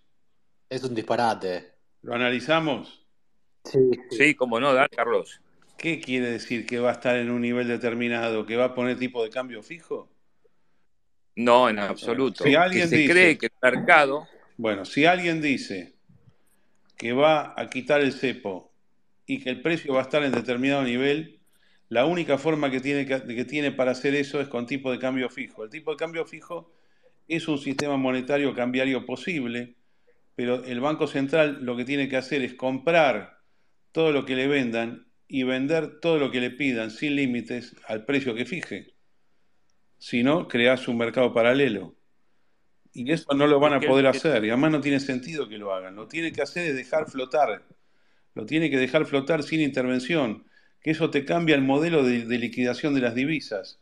Porque vos ya no le comprás en una flotación al Banco Central, ni le vendés al Banco Central, ni siquiera indirectamente, sino que lo hacen las partes entre sí. Hay que ver lo que ella tiene en la mente o lo que ella entendió que le dijo, no sé, las PIN, alguno de esos que están por ahí, que en realidad son bastante flojos y ella ni hablemos, ella tiene muy mala formación económica, ¿no? Y frente a eso está Milei con el plan delirante de la, de la dolarización, que es delirante porque no se puede hacer, lo que dice no se puede hacer, es una burrada como lo tiró. De hecho, ahora salieron a corregirlo, tanto Carlos Rodríguez como la misma Diana Mondino. Por eso es probable que no hable más del tema. Ca- Carlos, co- coincido con vos, no es que eh, eh, Patricia Burri dijo vamos a poner en tal cosa. Ella cree, supongo que le habrán aconsejado bien, que el mercado va a regular el dólar que está sobrevaluado cuando haya un efecto de Pero, confianza y se hable pero, de eliminar el cepo y escúchame, otras escúchame, ¿en regulaciones. base a qué decís que el dólar Sí. está sobrevaluado? Te, te hago esa consulta, ¿no? Porque Bueno, a ver, Está si sobrevaluado, vos loco. querés, El país es baratísimo. ¿eh? En base a eso. en base a eso y en base a que tenemos un 500, 600 por Vos fíjate, vamos a hacer un Bueno, cálculo muy ha- hagamos sencillo. algo si está sobrevaluado. Poné la tasa de, infla- de interés a una que sea sustentable, no la que hay ahora, y fíjate cuánto se va el dólar. No, que no tiene Eh, que haber eh, tasa de eh, interés. ¿Cómo va a haber tasa de interés? Justamente. Bueno, eh, si no hay tasa de tasa, interés. si no hay tasa de interés, si no hay tasa de interés, y, y ponele, vos vas a hacer un plazo fijo y te dan, no sé, lo que diga el mercado, que va a ser poco probablemente, es muy probable que todos los pesos que hay, o sea, todo lo que es LELIC, todo eso te corra contra el dólar. Y ahí agarrate. Claro. Aparte que sabemos que eh, gobierno que entra, gobierno que en los primeros 90 días quiere una devaluación para después tener un colchón, gente, para mí esto no baja. No, a ver, Eh, todo Barrani, me dejás que te explique, ¿Qué? porque recién vos hacías el, el- el comentario. No, no, no, la cosa funciona distinto. Hace un rato estaba en Eh, Pacheco y loco, le quería preguntar cómo en estaba este momento, en este momento lo que hay es una falta de confianza tremenda desde que subió el kirchnerismo desde prácticamente las pasos del 2019. Ahí, obviamente, no generó confianza porque íbamos a Venezuela, ¿de acuerdo? Estamos, está claro ahí. El dólar siguió subiendo y si vos pensás, si vamos a agarrar el parámetro desde... A mí me gusta hacer el análisis histórico del dólar, así entendés los ciclos Es del que dólar. Si vos agarrás la porque, inflación... porque lo que vas a decir ya lo sé y la verdad que no es relevante. No, no, no, No no, es no, discúlpame, hay un, Te, digo, hay un responder, pero parámetro... respondeme una cosa nada más y ya con esto vamos a la Sí, discusión. El sí, cuasi fiscal. sí. Explícame cómo haces con el exceso de pesos que hay. Con tres bases monetarias en, en plazos fijos, sustentado con el LIC por atrás, ¿cómo haces para las LELIC se van a... Las LELIC, las LELIC las van a patear para adelante, hermano. Ah, bueno, bueno. O sea, Pero por o sea, supuesto, vos me decís que van a hacer un plan Bonnets, básicamente. no sé, Claro, no es la única forma. hacer. Pero perdón, e- ese es un dato que yo no tengo. ¿Cuántas de las LELIC o de los depósitos en pesos están en manos de privados? No de los bancos, de privados. No, las LELIC están en manos de los, de los bancos. Y bueno, y los bancos lo pateas para adelante y listo. eso, pero No, Pero es un La, problema la las LELIC, LELIC. la LELIC es, es la, es la contraparte del... De a uno, loco, de a uno. La LELIC es la contraparte del plazo fijo. ¿Entendés? Sí, sí, sí, pero ¿a qué bueno? ¿cuánto está en manos de privados los plazos fijos? No tengo ni idea. No, no es un dato que Ah, yo calculo que debe estar entre el 30 y el Pero 40. además de eso, además de todas las LELIC, tenés todo lo que son los bonos que ajustan por inflación y dólar link. Es- tenés un sí. quilombo de pasivos en pesos que, a ver, a mí la cotización y el TCRM real de la Argentina, la verdad, es totalmente irrelevante. Con eso decirme que Argentina tiene el, pe- el dólar muy caro, lo que sea, es, es totalmente no entender lo que está pasando. Estás viendo otra película. A ver, ¿me, me Per- Perdona, perdona, antes, disculpa, que así no nos vamos del tema porque Carlos dijo que quería tratar el tema de Bullrich, de lo que dijo Bullrich. Así, si podés volver a ese punto. Y, y dejo una pregunta para que la respondas vos o Carlos. Porque Milei, eh, porque Carlos dice que lo de Milei es delirante, pero no es más delirante porque al final es de vuelta una estatización, el Estado metiéndose a hacer como un plan soja 4 para todo el mundo y el dólar va a valer tanto. ¿Cómo se puede hacer eso? No, yo no lo veo tan delirante que Milei, dejemos que flote solo, ¿por qué, por qué meter y presionar y, y decir cuánto va a valer Pero, el dólar? pero vamos a ver quién gana primero, Adrián. De mejor hagan el análisis ese que vos pediste. Que me diga Carlos por qué está, eh, por qué sería mejor, sería más delirante lo otro que lo que plantea Bullrich, hablar de eh, intrometerse a decir cuánto va a valer ese dólar. Es que no, no, eso es lo que no, no puedo vamos a creer ver, que vamos a ver qué, qué es lo que quiso decir Burns. Me parece que ella quiso hacer una predicción de cuánto, a cuánto estaría el dólar en el caso de una, de una flotación cambiaria. Pero como le quiso poner el precio, daría la impresión que está pensando en un tipo de cambio fijo. Yo no sé si ella comprende qué es la flotación cambiaria. No me queda claro también que nadie del PRO entienda lo que es la flotación cambiaria. ¿Entiende que en una flotación no existe más el Banco Central interviniendo en el mercado de cambios? Ni existe más la política monetaria tampoco, se disuelve la política monetaria, eso es una flotación cambiaria. Milei está ¿Y por fuera de todo eso? esto. Milei quiere suprimir el peso argentino, lo quiere confiscar y, y quiere cambiar todos los depósitos por dólares. Para eso hay que agarrar dólares que, no, que, que son del Estado y recomprar todos los pesos que existen y cambiar todos los depósitos. Eso es lo que tiene que hacer, lo cual es irrealizable. Para mí e- es una cuestión de campaña eso que dice Milei, no lo va a hacer, porque aparte, hoy por hoy el peso se mueve como una cuasi moneda de nivel nacional. Eso es importantísimo que exista. Bueno, No, yo, creo, discúlpame, yo creo que acá hay que separar lo que es inmediato y lo que es mediato. En forma inmediata, este gobierno todavía se le puede disparar el dólar más arriba. ¿Por qué? Porque obviamente no hay dólares, no hay prácticamente las empresas no están invirtiendo, es, decir, es poco lo que se invierte, y esto genera incertidumbre. Por lo tanto, una cosa es inmediato. Vamos a, pensar de acá a, las- a cuando tengan que asumir el próximo gobierno. Ya a partir de ese momento, la brecha se va a empezar a achicar. En cuanto gane un gobierno de centro derecha que va a generar confianza, la brecha se va a empezar a achicar. Y como bien dice Carlos, va a venir una época muy positiva para el país, muy positiva, porque el ciclo del dólar está, queda, está sobrevaluado, el dólar. Eso es lo que hay que analizar. Y les voy a hacer un cálculo muy sencillo. Desde que estaba el 1 a 1 en la Argentina en el 2000 hasta el 2023, la inflación fue el 25.000% acumulado. El dólar, ¿cuánto está el dólar, el dólar oficial hoy en día? ¿Cuánto está? ¿200 cuánto? no, ¿250? pero no tomes eso. ¿203? Tomá Bueno, es 490. el 25. No, el dólar oficial está a 250 y el dólar, ahí está, otro 25.000%. La inflación históricamente va a andar de la mano del dólar oficial. Fíjate vos cuánto está el dólar blue. Ese es el 49.000%. Obviamente está sobrevaluado. Mírenlo desde ese punto de vista. Es sencillo el cálculo. Pero El con qué dólar hay que mirarlo de forma histórica. Va- ¿Se dan cuenta? vamos, No, eh, cuenta, perdón. vamos a vender dólares. Está bien, entonces vos, vos vendés De, dólares. perdón, de forma histórica siempre hubo tiempo de cambio No, pero espera, espera. De a uno. No estás teniendo en cuenta que no tenemos, el billete de 500 pesos es la, es la chirolita, la moneda, y el billete de 1000 es el que tenemos en la billetera para comprar los caramelos. No, no, el de Sí. 500 no es la chirolita, la chirolita es de 50 y el de 100, che, pará. Va- vamos, decime, decime si vos podés salir con menos de 500 pesos solo a, a la cuadra de tu casa. no, no, pero a los chicos para el colegio le das eso. ¿Cómo que la chirolita es el de 500? Tampoco nos hagamos los platudos, gente. Pero le pongámosle valor realmente a la moneda. dólar, Le- eh, 500 pesos. Dólar. Vale, exacto, está bien. va- supongamos que me, me, me echa el de 200, vale.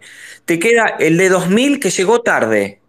Y todavía no hay ni, ni en panorama, o sea, la licuación es tanto que casi que no llegan, es que no llegamos con el, el dinero, entonces no es el tema del dólar, sino es el piso que está tocando el peso y no se mandaron a hacer Yo, yo billetes le pregunto, de 5 perdón Adrián, le pregunto a Uru, vos supongo que no tenés un dólar, vendés todo, porque si, si está tan sobrevaluado, eh, listo. A ver, el dólar, gratis. el dólar es un refugio que yo hoy no lo quiero. Yo hoy no quiero el dólar en absoluto porque yo sé que nos vamos a clavar con el dólar por el razonamiento que les acabo de hacer. Es equivocado Nos vamos a clavar No, con bueno, el pero siempre tenés que tener un poco de dólar billete en tu casa. ver, No existe otra en los argentinos. yo no te voy a contar mis finanzas ni mis, ni mis inversiones, pero desde ya te digo que el que hoy en día, con el dólar como está, el que apueste al... Es más, el que tenga dólares que compre ya mismo propiedades e inversiones, que haga inversiones inmobiliarias porque se va a revaluar eh, el peso, por lo tanto el dólar va a empezar Yo a, no veo que se revalúen las propiedades mucho hasta que suban los sueldos en dólares. Ya, Volvemos a lo que decimos, no tenemos moneda para lo- el intercambio de bienes y servicios. No, no hay, no se A llega ver, a los de 5.000 y los 10.000. No llegan, y como no llegan, es, es inminente que estamos sin moneda. No, los cajeros no pueden servirte más. El, el dinero que está en los bancos no, eh, son carretillas, estamos como Venezuela, no, no llegamos. Entonces, esa depreciación que tiene el peso. Eh, ¿Cómo controlás? Eh, claro, vos decís que el dólar está súper sobrevaluado. Es que no, el tema es que no, no tenemos moneda para trabajar. Adrián, Adrián, me dejas que te diga algo. Acordate, hasta que subió Macri había billetes de 100 pesos. El kirchnerismo tiene la costumbre de que la gente sienta que cobra con muchos billetes. Es una falacia. Vos imagínate que todo lo que estás diciendo se resuelve el próximo gobierno, no sé, este, va a ser de 2.000, 5.000 y 10.000 pesos. No podemos tener billetes de menor valor que 10.000 pesos. Y el de Pero 20 eso mil hay que también. aplicarlo Eh, yo me bajo, gente. Gracias, Croata, Pichicho, y a todos un abrazo. De nada. Gracias. Eh, ¿Te das cuenta cómo se soluciona lo que estás diciendo? Hay que tener billetes de 5 mil y 10 mil pesos, ya. Lo que pasa es que este gobierno no lo quiere hacer porque tendrán sus negocios con el hecho de la emisión monetaria que están pidiendo billetes, creo que de Francia, de mil pesos. Es una locura lo que está pasando, me parece. Pero obviamente hay que tener monedas de mayor valor. Y si vos tenés un billete de 10 mil pesos, ya estás hablando que es un billete a un dólar de 500 pesos de, de 20 dólares. Es un billete de 20 dólares, ya es algo como para empezar. Pero es lo mínimo que tiene que hacer el próximo gobierno. Es una ridiculez. Pasa al banco a retirar, no sé, 200 mil pesos y, y- tenés que llevar una, llevar una carretilla cuando te dan de mil. A veces te dan de 500 o de 100, que es una locura. Eso es básico, tienen que cambiar. Che, cerramos en media hora, loco. Bueno, Carlos, ¿te puedo hacer una pregunta? Eh, es un sí o no. Si alguien te apuesta 500 dólares, que antes de fin de año el dólar pasa de Es 5.57, un proyecto ¿lo de un radical que no le han dado pelota a esta No, yo espero persona, el pero mercado, no hago apuestas. Ay, qué embole, está bien, loco, te la tomo. No, ese no, no. Soy un tipo que opera cosas reales, no, no, no hago Sí, apuestas. me tiene su encanto de vez en No cuando. A mí también me gusta operar el mercado, pero está bueno, una apuesta No, uno a bueno, es uno. un- eh, para mí es un error eso. Te lo tomo. Ahora, ¿vos crees, Carlos, que las propiedades se van a revaluar en dólares de Sí, acá futuro? Buena la alza, sí. Eh, eh, ¿Viste? eh, a ver, pero pará, pará, pará. Yo tam- también coincido con eso, pero no coincido con vos en lo que decís de que el dólar está atrasado, o sea, el dólar está eh, sobrevaluado. Entonces no puedo decir que las propiedades van a subir. Sí. Es Exacto. o lo uno o lo No, otro. no, eh, no, no, nada que ver, totalmente. Porque Es muy fácil. ¿Para, para dónde ves los activos argentinos? ¿Lo ves para arriba o lo ves para abajo? yo los veo para arriba, pero quiero ver cómo, Entonces, entonces el peso, entonces no, no- va a haber lo contrario de una hiperinflación. quiero ver cómo solucionan el tema del cuasi fiscal primero. No, pero es que no importa. Vos, ¿Cómo que no te digo, importa? opinión de tendencia de mercado. Esto es muy fácil. Pero, Vos pero tenés que eh, Maslatón- opinión de tendencia de mercado. ¿Para arriba o para abajo? Lo regulatorio, alguna influencia tiene en los países, me parece. No, pero entonces, entonces contestame distinto a la primera pregunta. Yo creo que en 4 o 5 años las propiedades van a ir para arriba. Bueno, en cuatro o cinco años. ¿Y los activos argentinos? También. Bueno, si, si estás contestando eso. Pero, pero puede haber en el medio una hiperinflación. Ah, bueno, pero entonces, pero para vos, vimos el, o sea, Argentina, ¿va a ser más barata de lo que es ahora? Puede, pu- ¿O va a puede haber un margen para que caiga un poco más todavía. No estamos en piso. Bueno, ok. O sea, no viste el piso. No, no, listo, entonces, entonces vos estás para abajo. eh, si no es- vimos el piso, estoy para en abajo. corto plazo para abajo, en largo plazo para arriba. Bueno, Sí, pero pero está para largo, abajo. el largo plazo es de acá a, a seis meses, No, no, no, a cuatro no, años, no, como yo te digo un par de años porque quiero ver cómo resuelven el fiscal. No, Porque lo que vos decís de hacer un bonnet es un, es un trauma, no es una joda. No es algo que es, ah, hacemos un bonnet, ya está, cagamos a todos los depositantes, no pasa nada. No, no, vos Claro, sabés la si que, pierde confianza no vas a tener vos, vos inversiones. sabés la que se va a armar, sabés la que se va a armar, no, yo no digo que sea un plan Bonex, eh, en absoluto. Que van a, van a patear la plata de los bancos, las pero seguramente, pero no a la gente. escuchame, no podés no patear a la gente, ¿sabés la cantidad de pasivos en pesos que hay, los pocos dólares que tiene el Banco Central? Justamente, como va a haber un, un shock de confianza con el próximo gobierno que va a ser de centro derecha con corte liberal, eso va a traer No, mayor cantidad de claro, vos creés dólares. que estamos Y en un dólar, vos creés que estamos en 2015, eso ya pasó, no va a volver a pasar igual. Ya los cagó, ya los mira, cagó Macri a los inversores de afuera, ¿entendés? olvídate, Macri, Macri recibió un dólar muy retrasado. Perdón, tiene la mano Marcelo levantada. Bueno, Marcelo, gracias. No, en principio saludarlos. Estaba buena la rosca cuando punteaban temas políticos. Yo hago una pregunta con referencia a lo que dijo Barrani, el cuasi fiscal. No escuché a un candidato a presidente ni sus asesores económicos que expliquen con claridad qué harían o qué van a hacer. Ustedes escucharon no lo que proponen ustedes hacer, sino qué harían los candidatos a presidente sobre el cuasi fiscal. Gracias.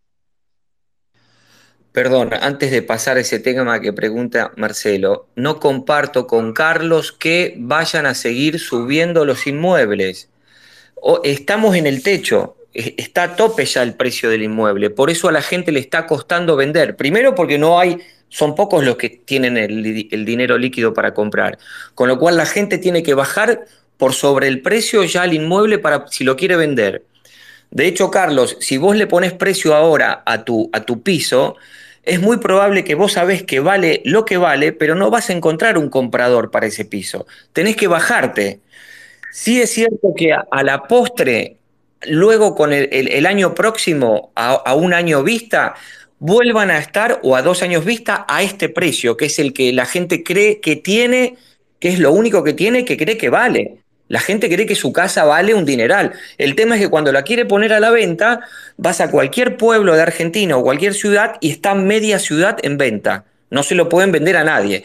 Y los gringos que antes venían y compraban, la gente del campo tampoco, porque está esperando, haciendo la plancha hasta fin de año el año próximo, con lo cual no, no, no, no va a subir más el precio. Ya el precio está, el precio es el que ponen en la inmobiliaria hoy.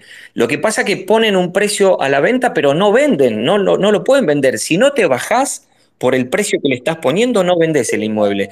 Entonces, sí creo en una hiperinflación que en realidad a lo mejor tiene otra manifestación y no se manifiesta como se manifestó en gobiernos anteriores, que fue el caos total, eh, el saqueo. A lo mejor, bueno, aprendimos algo y nos estamos aguantando, porque estamos aguantando, evidentemente. Pero te vuelvo a decir, el precio de la... está igual que en Europa. Vos compras un piso en Palermo, Recoleta o en cualquier ciudad del interior y podés comprar exactamente por el mismo precio en cualquier lugar de Europa. Siempre tratando de equi- equiparar las ciudades, ¿verdad?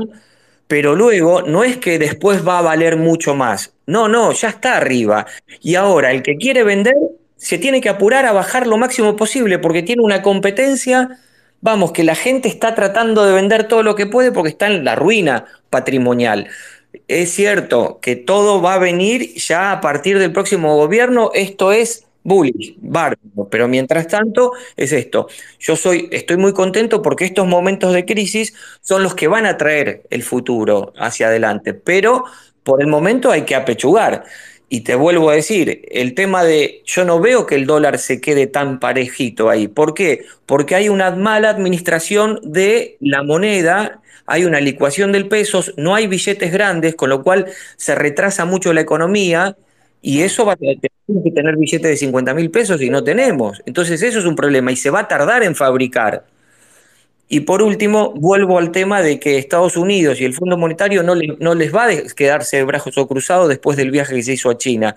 Con lo cual todo eso va a generar una mala expectativa hasta fin de año y para mí va a seguir cayendo el peso no hay moneda para que se trabaje bien y tranquilo en Argentina, eh, el intercambio, porque los billetes son de mil y de dos mil, mm, alguno no, no llegó ni, ni, a su billetera a tener un billete de dos mil, con lo cual es muy difícil que se pueda contener que el dólar siga. Para mí que no está caro, sigue más o menos manejando. Argentina es cara. Yo cuando voy en euros a Argentina, eh, yo no soy una persona que tiene grandes ingresos, con lo cual me doy cuenta que me es caro Argentina. Yo estoy en Madrid, Barcelona. Ah, ser redondo porque en 20 minutos cierro. Sí, gracias. Paso palabra. Bueno, Maxi. Bueno, bueno. Eh, nada, estaba escuchando a todos. Eh, para mí, eh, lo que estaban diciendo recién, eh, Argentina no, no está cara. Es más, Argentina muchas veces se hizo cara. No sé si se acuerdan cuando todos se iban a Brasil, a Estados Unidos, los argentinos y nos salía re barato. Ahora al contrario, estamos muy, muy, muy baratos en dólares y eso da mucho recorrido a, que el país se vaya encareciendo. ¿Que, ¿Qué significa que el país se vaya encareciendo? Que el dólar pierda contra la inflación, como dice Maratón. Eh, y esto dura varios años, ya pasó desde el 2001 al 2010, ponele, el dólar perdía contra la inflación y es el ciclo que viene ahora es el ciclo contrario a lo que hemos vivido los años anteriores, que era que el dólar subía, subía y el dólar era la mejor inversión, todos hablan del dólar, el que compró dólares eh, ganó y su poder adquisitivo aumentó. Ahora el dolarizado está perdiendo poder adquisitivo y va a seguir así. Y, no esperen al cambio de gobierno, porque ustedes saben que la inversión viene antes del cambio de gobierno, no, no es que, ah, gana el gobierno que me gusta y ahora va a subir todo, no, antes el mercado se adelanta y empieza. Es el, capital, como dijo Malatón, como riesgoso. Yo ya estoy comprando acción argentina desde el año pasado porque ya veo que viene un gobierno más pro mercado y, y nada, uno se tiene que adelantar. Los activos están subiendo en dólares, el país está entrando en bull market y el dólar ya no va a ser la mejor inversión.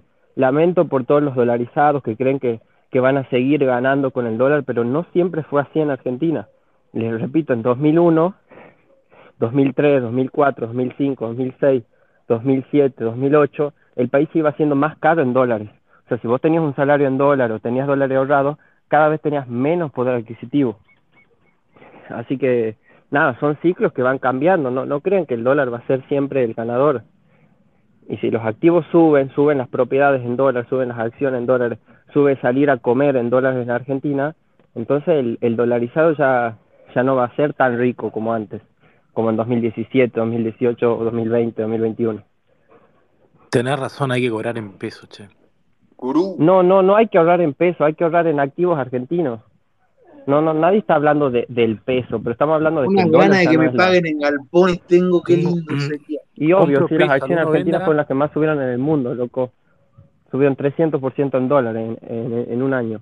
¿Qué me estás hablando? El dólar fue la Para peor un momento, inversión. Maxi. El Para plazo momento, fijo le ganó al dólar. Ah, sí, por un momento. Gurú, soltamos un ratito el coadmin, con lo que voy cerrando ya en 20 minutos, y decir lo que quiere decir.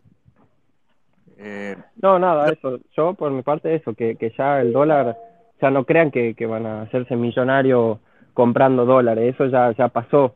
Ya, se, ya pasó esa moda hace, hace tres años. Pero No, nada, quería- El plazo fijo le ganó al dólar, para que sepas. Disculpame, Maxi, coincido con vos en, algunas, en algunos puntos y quería aclararle algo a Adrián. No hay ninguna posibilidad de entrar en hiperinflación, ninguna. Obviamente porque viene un cambio de gobierno. La hiperinflación que todos conocemos, la más, la que más nos impactó fue la de Alfonsín, que llegó al 3.500, 4.000% anual. Vos fijate, para llegar a la hiperinflación de Alfonsín, comenzó en el 86 con el 90, y- con el 90% de inflación. Nosotros tuvimos en el 2022 el 94.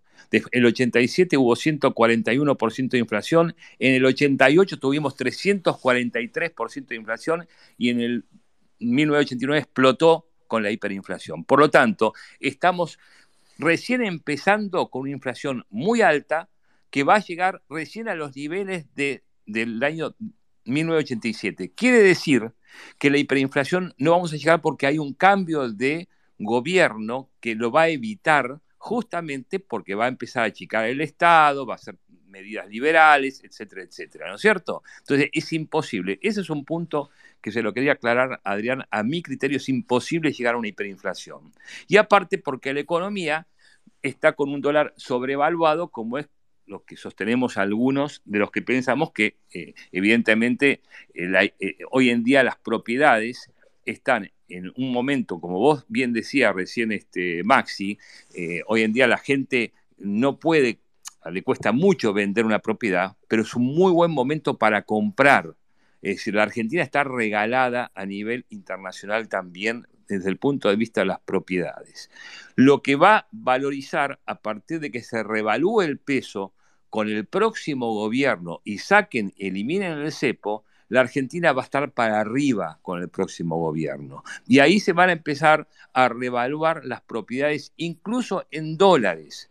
La Argentina está en este momento con salarios en dólares de los más bajos de Latinoamérica. Cuando estuvo hasta el 2018, nosotros éramos los japoneses por el mundo. Obviamente el país hizo un quiebre en el 2018 que muy pocos analistas lo han lo han estudiado el año 2018. Eso hizo un quiebre, con lo cual del dólar muy retrasado que estaba, llegó a un dólar de equilibrio y ahora está completamente sobrevaluado. Por lo tanto, yo creo que hay que tener confianza que el próximo gobierno de centro derecha va a mandar el país para arriba. Yo no sé si va a tener dos o tres reelecciones, como dice Carlos, pero que va a ser un periodo muy positivo para la Argentina y más con la potencialidad que tiene el país, ¿no es cierto? Totalmente, y el bull market empieza antes del gobierno. Ya los mercados se están adelantando de que viene un gobierno pro mercado. Es muy buen momento para comprar inversiones, eh, acciones argentinas. Muy buen momento. Totalmente. Yo invierto. para vender loco, dólares. en- Vender en dólares por acciones argentinas. Loco, yo invierto en plantas árboles en mi fondo y cosecha lo que salga. Bien ahí. Limón tucumano, ¿no? Los limones de Tucumán. Yo, yo quería, yo quería decir que sí, que todo lo que están en el espacio, por favor, vayan a la caja de seguridad, saquen esos dólares, compren peso, pongan plazo fijo y compren bonos argentinos. No porque te engancha la FIP. Ahora, ahora el año que viene, el que ahorre en dólar, boludo, va a ser un, se va a sentir un boludo. En Y hace dos años que el acá se en siente un boludo. Twitter, Hace decir, dos qué años, loco. boludo, ¿cómo ahorré medio millón de dólares en una caja fuerte? Loco, hace dos años que el, que el dolarizado pierde poder adquisitivo. La inflación le está ganando al dólar hace dos años. Así que no te hagas el banana y no te rías por, por decir No, que el dólar no va a ser que venga No, pensaba que era Chicago. Pará, loco, sin bardear, sin bardear. Pero bueno, eh, eh, si le tengo que dar un consejo al espacio, vendan todos los dólares, compren peso, plazo fijo y acción argentina. Bueno, pues, sobre todo el tesoro. No, no, pesos no, no digas cosas. No, bueno, pero, pero, Nadie- ustedes están nadie- diciendo, nadie- a ver, nadie pero va ¿por a qué yo tengo que aceptar lo que ustedes están diciendo y no pueden respetar lo que yo les comento? Mi Nosotros consejo lo que financiero es vendan los dólares, compren peso, plazo fijo. Bueno, Me si estás diciendo querés- chicana, loco. No, pero ¿por qué? Pero si está tan bueno, ¿por qué no venderlo? Es un buen Pero, consejo. pero yo no Es estoy bullish con el peso argentino. Yo estoy bearish con el dólar. bonos, esos bonos que no van a pagar nunca a nadie, que jamás la Argentina Perdón. le pagó a los privados argentinos, compren eso. Perdona, pero el forista lo que trata de decir es que como inversor no ganás dinero ahorrando en dólar. Lo que pasa es que la mayoría de los argentinos lo tenemos como una ancla. Sabemos que vamos perdiendo. Yo hoy, teniendo euros en la cuenta, estoy perdiendo porque la inflación de España fue del 10 anual. Y sé que estoy perdiendo dinero teniéndolo, Acá, pero acá con los pesos ganás porque es de 120% la inflación. No, no, no, no, no, no. Esperen.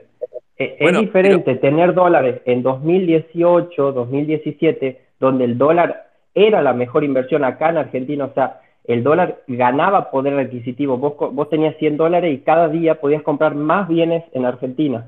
Ahora pasa lo contrario. Vos tenés 100 dólares ahorrados y vas a poder comprar cada vez menos cosas en Argentina, menos acciones, menos pan, menos papa, porque Argentina se está volviendo más cara en dólares. Por eso te digo, es mejor tener bienes argentinos que suben en dólares a tener dólares que encima pierden poder adquisitivo, como de Menos maneras yo pensé que la Argentina consumía menos porque el salario era más bajo en dólar. Había sido que se vuelve más caro en dólar. Menos mal. ¿Se me escucha? Ay, Dios. Sí, pará, general. Eh, Lizardo, adelante, pa. Hola a todos, ¿cómo están? Eh, el que dijo de que se estaba ganando el plazo fijo al dólar, se está equivocando, ¿no? En términos reales, el dólar siempre ganó. Desde el año pasado No, hasta, el el- último año es hasta verdad que el este año le ganó le como viene ganando 25% al dólar. a paliza. Y no No, solamente eso, si mentira. agarras ¿Cuánto subió el ahora dólar? y vas a hacer un arbitra- ¿Cuánto subió el dólar en arbitraje dos en tipo de cambio, le ganas el triple. Más de lo que gana un- una ON que vos podás comprar acá en Argentina en dólares. ¿Cuánto subió, cuánto subió el dólar en estos dos años? Decime. El dólar Ah, blue. déjalo terminar lo que él está diciendo y re- después responder. O sea, no sé qué, qué tipo de inversión es que vos haces, pero agarrar y poner los pesos ahí en un plazo fijo a 120, a 110, no es plata.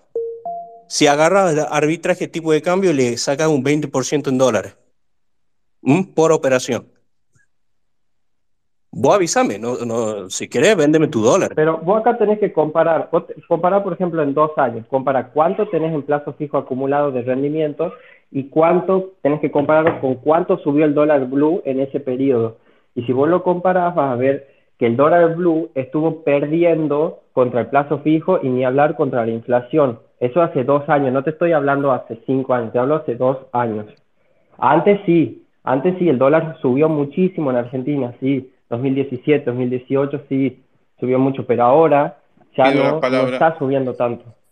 Dale más la Sí, habla. pero el, Sí, vos estás está, hablando es solamente de un, solo dólar. Un dólar blue Ah, no, no te es negocio. Vos tenés loco, para que Carlos pedía la palabra. Solamente para una aclaración, es totalmente correcto lo que dice Maximiliano, ¿no? Los últimos dos años son de decadencia del dólar paralelo contra los activos argentinos. Ha perdido contra el plazo fijo y ha perdido también contra los activos argentinos. Es tremendo. Los activos argentinos en el último año subieron 300% en dólares. ¿Entienden eso? Que si agarrabas un dólar, hoy tenés tres dólares. Si hacías eso, si comprabas bolsa argentina hace un año, ponías un dólar, hoy tenés tres dólares. En algunos casos cinco, en otros tres y medio, en otros dos y medio, en- otros dos.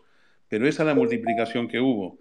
O sea que los bienes le ganaron a la subida del dólar contra el peso y obviamente a la inflación también. Eso es lo que quería decir siguiendo la línea de Maximiliano. Totalmente. Bueno, buenas tardes a todos, ¿cómo están? Este, ¿Qué hace, general? Che, general, ya que viniste, ¿te parece que lo, lo dejemos un ratito más al espacio? No sé si los Sí, demás pueden. Lo dejamos un poquito sí, más. un ratito más Sí, estoy. porque. Dale, dale, dale, perfecto. Dale, estamos. Carlos, ¿cómo estás? Vengo a confirmar, este, yo no sé qué te sucedería si todos te confirman la hipótesis del bull market. Siempre has dicho que cuando todos piensan que están en positivo, hay que ponerse en contra, porque el mercado funciona así. Pero está todo al taco. La verdad es que, por ejemplo, donde estoy trabajando yo, se vende, este, hay una demanda que es una locura, la gente tiene plata. Tengo amigos que, por ejemplo, ya están ganando 200 lucas, no sé si es poco, si es mucho, pero ha, ha- ha habido un aumento significativo de los sueldos. Hay una recuperación económica, tal vez no tan fuerte este, o, no se siente mucho en distintos sectores, pero, va- ahí va caminando. A mí me gustaría que, bueno, que, que por fin el gobierno se tomara una decisión y agarrar y liberar a todo el mercado. Pero bueno, eso lo veo muy difícil y, y no sé cómo lo ves vos, Carlos. No sé si hablaste ya hace un rato, No, pero lo, lo Estamos desde la una, hermano. lo que vos describís es exacto, pero el gobierno va siempre lento. El gobierno cree que va a haber hiperinflación, y creen que están peleando contra la hiperinflación. Acá, o sea, no hay ninguna posibilidad de que se dé hiperinflación. Eh, el gobierno cree que tiene miedo a que haya una hiperinflación. Eh, Juntos por el Cambio cree que va a pasar lo mismo. Milei desea que haya una hiperinflación. Se van a clavar todos. Argentina ya está fuertemente para arriba. Es impresionante lo que está pasando en el país. Eh, la única limitación que tenés para un crecimiento mayor es la imbecilidad de- del control de cambios y del control de precios. Si liberaran estos, olvídense, Argentina es un paraíso en tres años. Pero bueno, las cosas van bien. Lo que pasa es que la gente obviamente que no lo ve todavía, porque todos dicen, estamos en el peor momento de la historia y viene todavía más para abajo. De hecho, este Spaces es bastante negativo. Yo sí tengo que medir el sentimiento de lo que escuché hoy, la gente está bajista, así que tenemos bull market para rato. Recién empezamos. Tota- Totalmente, me pasa eso en el trabajo, ¿no? Este, te llegan todo el tiempo, hoy presupuesto, pasame esto, cuánto es, cuánto. Es más, y hasta a veces, Carlos, me pasa que siento que la gente puede pagar más todavía. Cuando viene al local, entra con los billetes y entra con un fajo enorme de plata. Entonces vos decís, ¿estoy vendiendo barato? ¿Estoy vendiendo caro? ¿Estoy vendiendo bien? Este, es esa la sensación que me da, que a veces me siento como que estoy muy barato y, y a veces, bueno, yo lo charlo con mi jefe y le digo, para mí tenés que subir, subí que pagan. y a veces no. General, vos estás chicaneando con el tema de que un sueldo de 200 mil pesos está bien, ¿no? Es una chicana, ¿no? Escuchame, gurú, peor es nada. Peor es No, que no te- estás jodiendo. Realmente 200 mil pesos hoy en día no es prácticamente ser pobre en la Argentina. supuesto que no te alcanza para muchas cosas, pero a comparación de... A, a ver, hace, gurú, después de la pandemia y la cuarentena, ¿cuántos empleos se perdieron, loco? Y ahora, ¿cuántos empleos se están recuperando? Por lo menos la y gente... de- y depende qué parte de Argentina. Acá en Tucumán, por ejemplo, 200 mil pesos es un buen salario, pero porque acá es mucho más barato que, por ejemplo, la capital de Buenos Aires. Salir a comer, eh, vivir, los alquileres, todo es más barato. Entonces, depende, el salario depende de la zona, ¿no? También de qué provincia. Pero eso, a comparación del 2020, que fue una destrucción masiva de pymes y de empleo, y bueno, hoy lo ves decís, bueno, por lo menos se está recuperando algo, un poco. Hay que ver ese aspecto A pesar del gobierno, que es un poco como lo dice Carlos. O sea, a pesar de un gobierno que te oprime todo, o sea, oprime el, cambio, oprime esto, oprime lo otro, eh, todo aquello no te deja ni respirar, y bueno, un poco la economía se mueve. No como me gustaría a mí, pero se está moviendo. Y a mí me pasa eso, Carlos. Carlos, ¿por qué siento que estoy vendiendo barato y, y que la gente tiene más plata o que ya el peso, viste, la, la gente, no sé, cada vez más? Y te pregunto última, ¿todavía te llegó el billete de 2000? No, no lo vi todavía el billete de 2000. No lo vi. Pero yo creo que desde el punto de vista comercial hay que ver caso, caso por caso, pero no es malo que vos estés vendiendo todo el tiempo, aún a sabiendas de que podés sacar más precio, ¿eh? Porque eso te permite una continuidad en ventas permanente. Yo creo que es bueno ponerse levemente abajo del mercado. Yo cuando vendo, vengo, vendo, digamos, rompo mercado para, para abajo siempre. Está bien eso.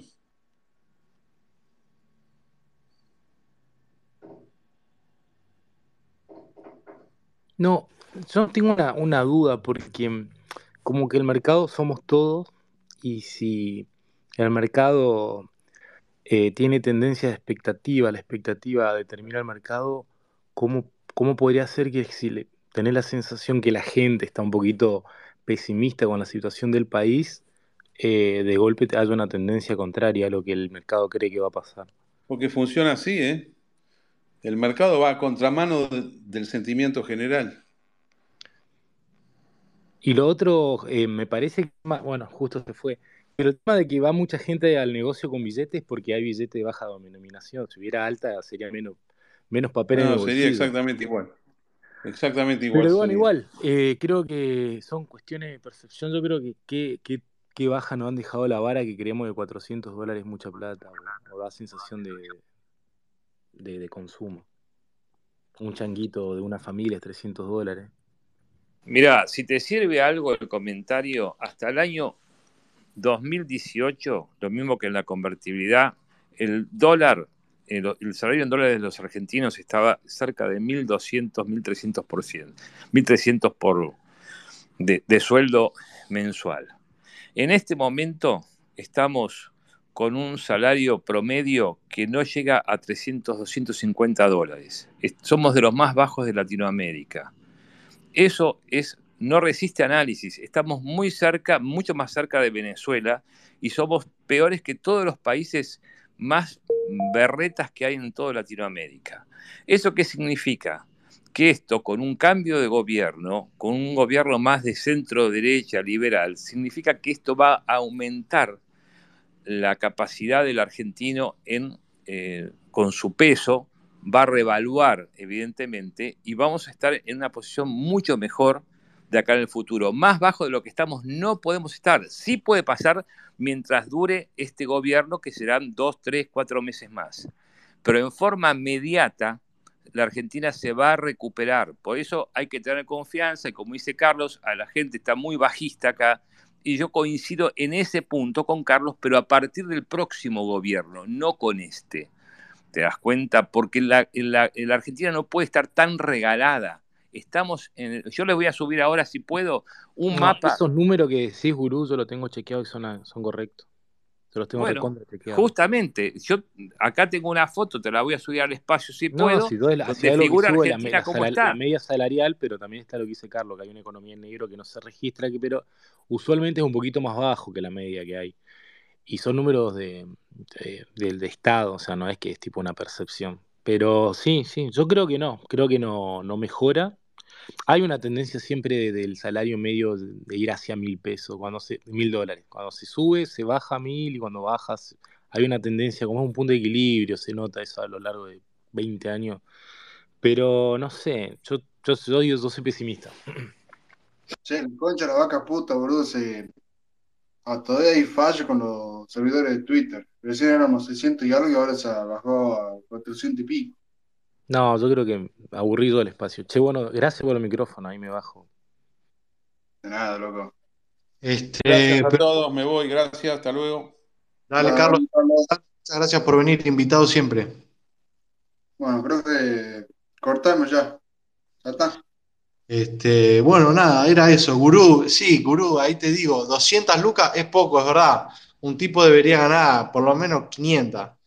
Pero bueno, es, es lo que hay. Yo pienso no sé si te parece a vos, Gurú, que hay temor de subir los precios, esto de no saber si me van a pagar o de, aumentar los sueldos. Este, ha- hay, hay temor a esto que psicológico de la hiperinflación, ¿no? Uh, si aumento a, no sé, a mi empleado 100 lucas más, es como que no sé cómo voy a afrontar los costos. Si aumento el precio de lo que vendo, voy a tener miedo a que la gente no me compre. Siempre está ese, tepa- ese pánico, ¿no? Por eso estoy de acuerdo con Carlos que un, un Rodrigazo, a ver, no me gusta la- el Rodrigazo en sí por todo lo que socialmente que pueda pasar, pero hay que liberar todo, loco, hay que, hay que hacer un... No ¿Sabes ¿qué sabes qué pasa, general? No te olvides que en la Argentina los sueldos del Estado son mucho mejores que el privado. Y eso se está moviendo la economía también.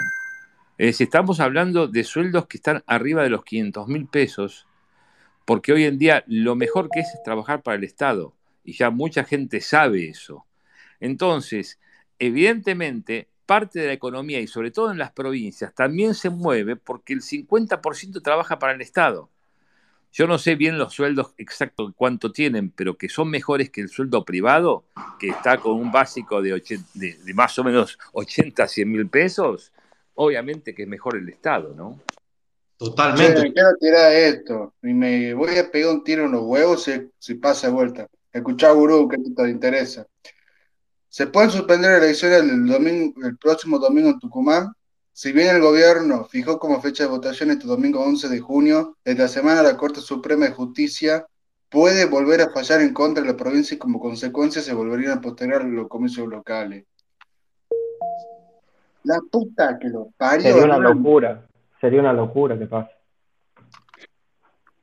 Yo mío. no, no creo que suspendan otra vez las elecciones. No, se vuelven a suspender. Quilombo. A ver, la tarea de la Corte Suprema sería determinar si votar en junio en Tucumán es inconstitucional o está permitido por la Carta Magna. El comunicado del tribunal se dará a conocer entre el martes y jueves de esta semana. Son una, son una hermano. Pero ¿por qué se, por qué se suspendería de vuelta si el, el problema era Mansur y ya Mansur se bajó? ¿Cuál la- Esta sería ahora el demanda problema? dice, eh, estas demandas son impulsadas por el intendente Alfaro y por la diputada nacional Paula Omodeo junto al legislador Rafael Guzmán. A ver, según la Constitución provincial, la fecha debe ser dos meses antes de la finalización del mandato, es decir, a finales de agosto. Ah, ya sé qué quieren hacer. Quieren hacer la elección junto a La Paz. ¿Y eso a quién beneficia? Y podría beneficiar al oficialismo, porque tanto tira la cuerda, tanto tira la cuerda, puede terminar perjudicando. ¿Y cómo lo ves vos a Cambiemos acá en Tucumán? Y van a perder como la guerra, hermano. Van a perder como la guerra. Che, y yo acá la otra vez le había preguntado a Maslatón eh, el tema de que acá, vos sabés que sos de Tucumán, que acá te pagan por votar, ¿no? ¿Por qué nadie habla de eso? Que, ¿Por qué? Y más la gente de Buenos Aires como que no te creen que acá en Tucumán te pagan sin un bono por, por votar. Nos faltó tocar ese tema. Tanto hablar de economía, se nos pasó varios temas. Pero yo le pregunté a Maslatón y parece como que no te creen, como que dicen, no, eso es, eso es chamullo, como que no te creen posta la gente. Porque allá no existe en Buenos Aires eso, no existe que te paguen en Buenos Aires por votar, es de Tucumán. Igual, loco, creo que le voy a poder volver a preguntar esta noche, porque yo ahora voy a cerrar. Gracias a todos por venir. Bueno, Eh, podés vamos a preguntarle. viendo eso de las nueve y media junto con General. Pichicho, para que le haga una, una última pregunta a Gurú y ya lo libero a Gurú. Dale. Que, que me hace reír la, la cara de gorila. Bueno, vos sabés que yo soy una mezcla de halcón con gorila, así que peor no puedo ser. ¿eh? Así que ahí, digas- ahí subí, subí un video que hay un halcón que pasa entre dos personas, no sé si lo vieron, que está espectacular. Tiene una, el, halcón tiene una, una vista y tiene una, una celeridad impresionante y una justeza. Bueno, vos imaginate que a eso agregarle mi característica gorila, es, es, es brava, ¿eh? es brava. Entonces, Gurú, te quería preguntar lo siguiente. Si una persona que trabaja en el Estado tiene un sueldo de mayor poder adquisitivo de los que trabajan en el sector privado o en el sector informal, ¿cómo se hace para disolver el Estado? O sea, todas esas personas que están cobrando, ¿cómo las sacás de ahí si ya le agarraron el gusto de ganar más que los privados y los informales? Mira, el próximo gobierno tiene que tomar la decisión de bajar ministerios, obviamente, en forma eh, tremenda. Eh, obviamente limpiar todos los ñoquis que hay, porque eso se puede saber y, y hay formas de hacerlo. Y ya Macri había empezado a hacerlo. Lo que pasa es que las provincias le compensaron en contra, ¿no? Las provincias peronistas siguieron tomando gente. Eh, yo creo que se puede hacer perfectamente.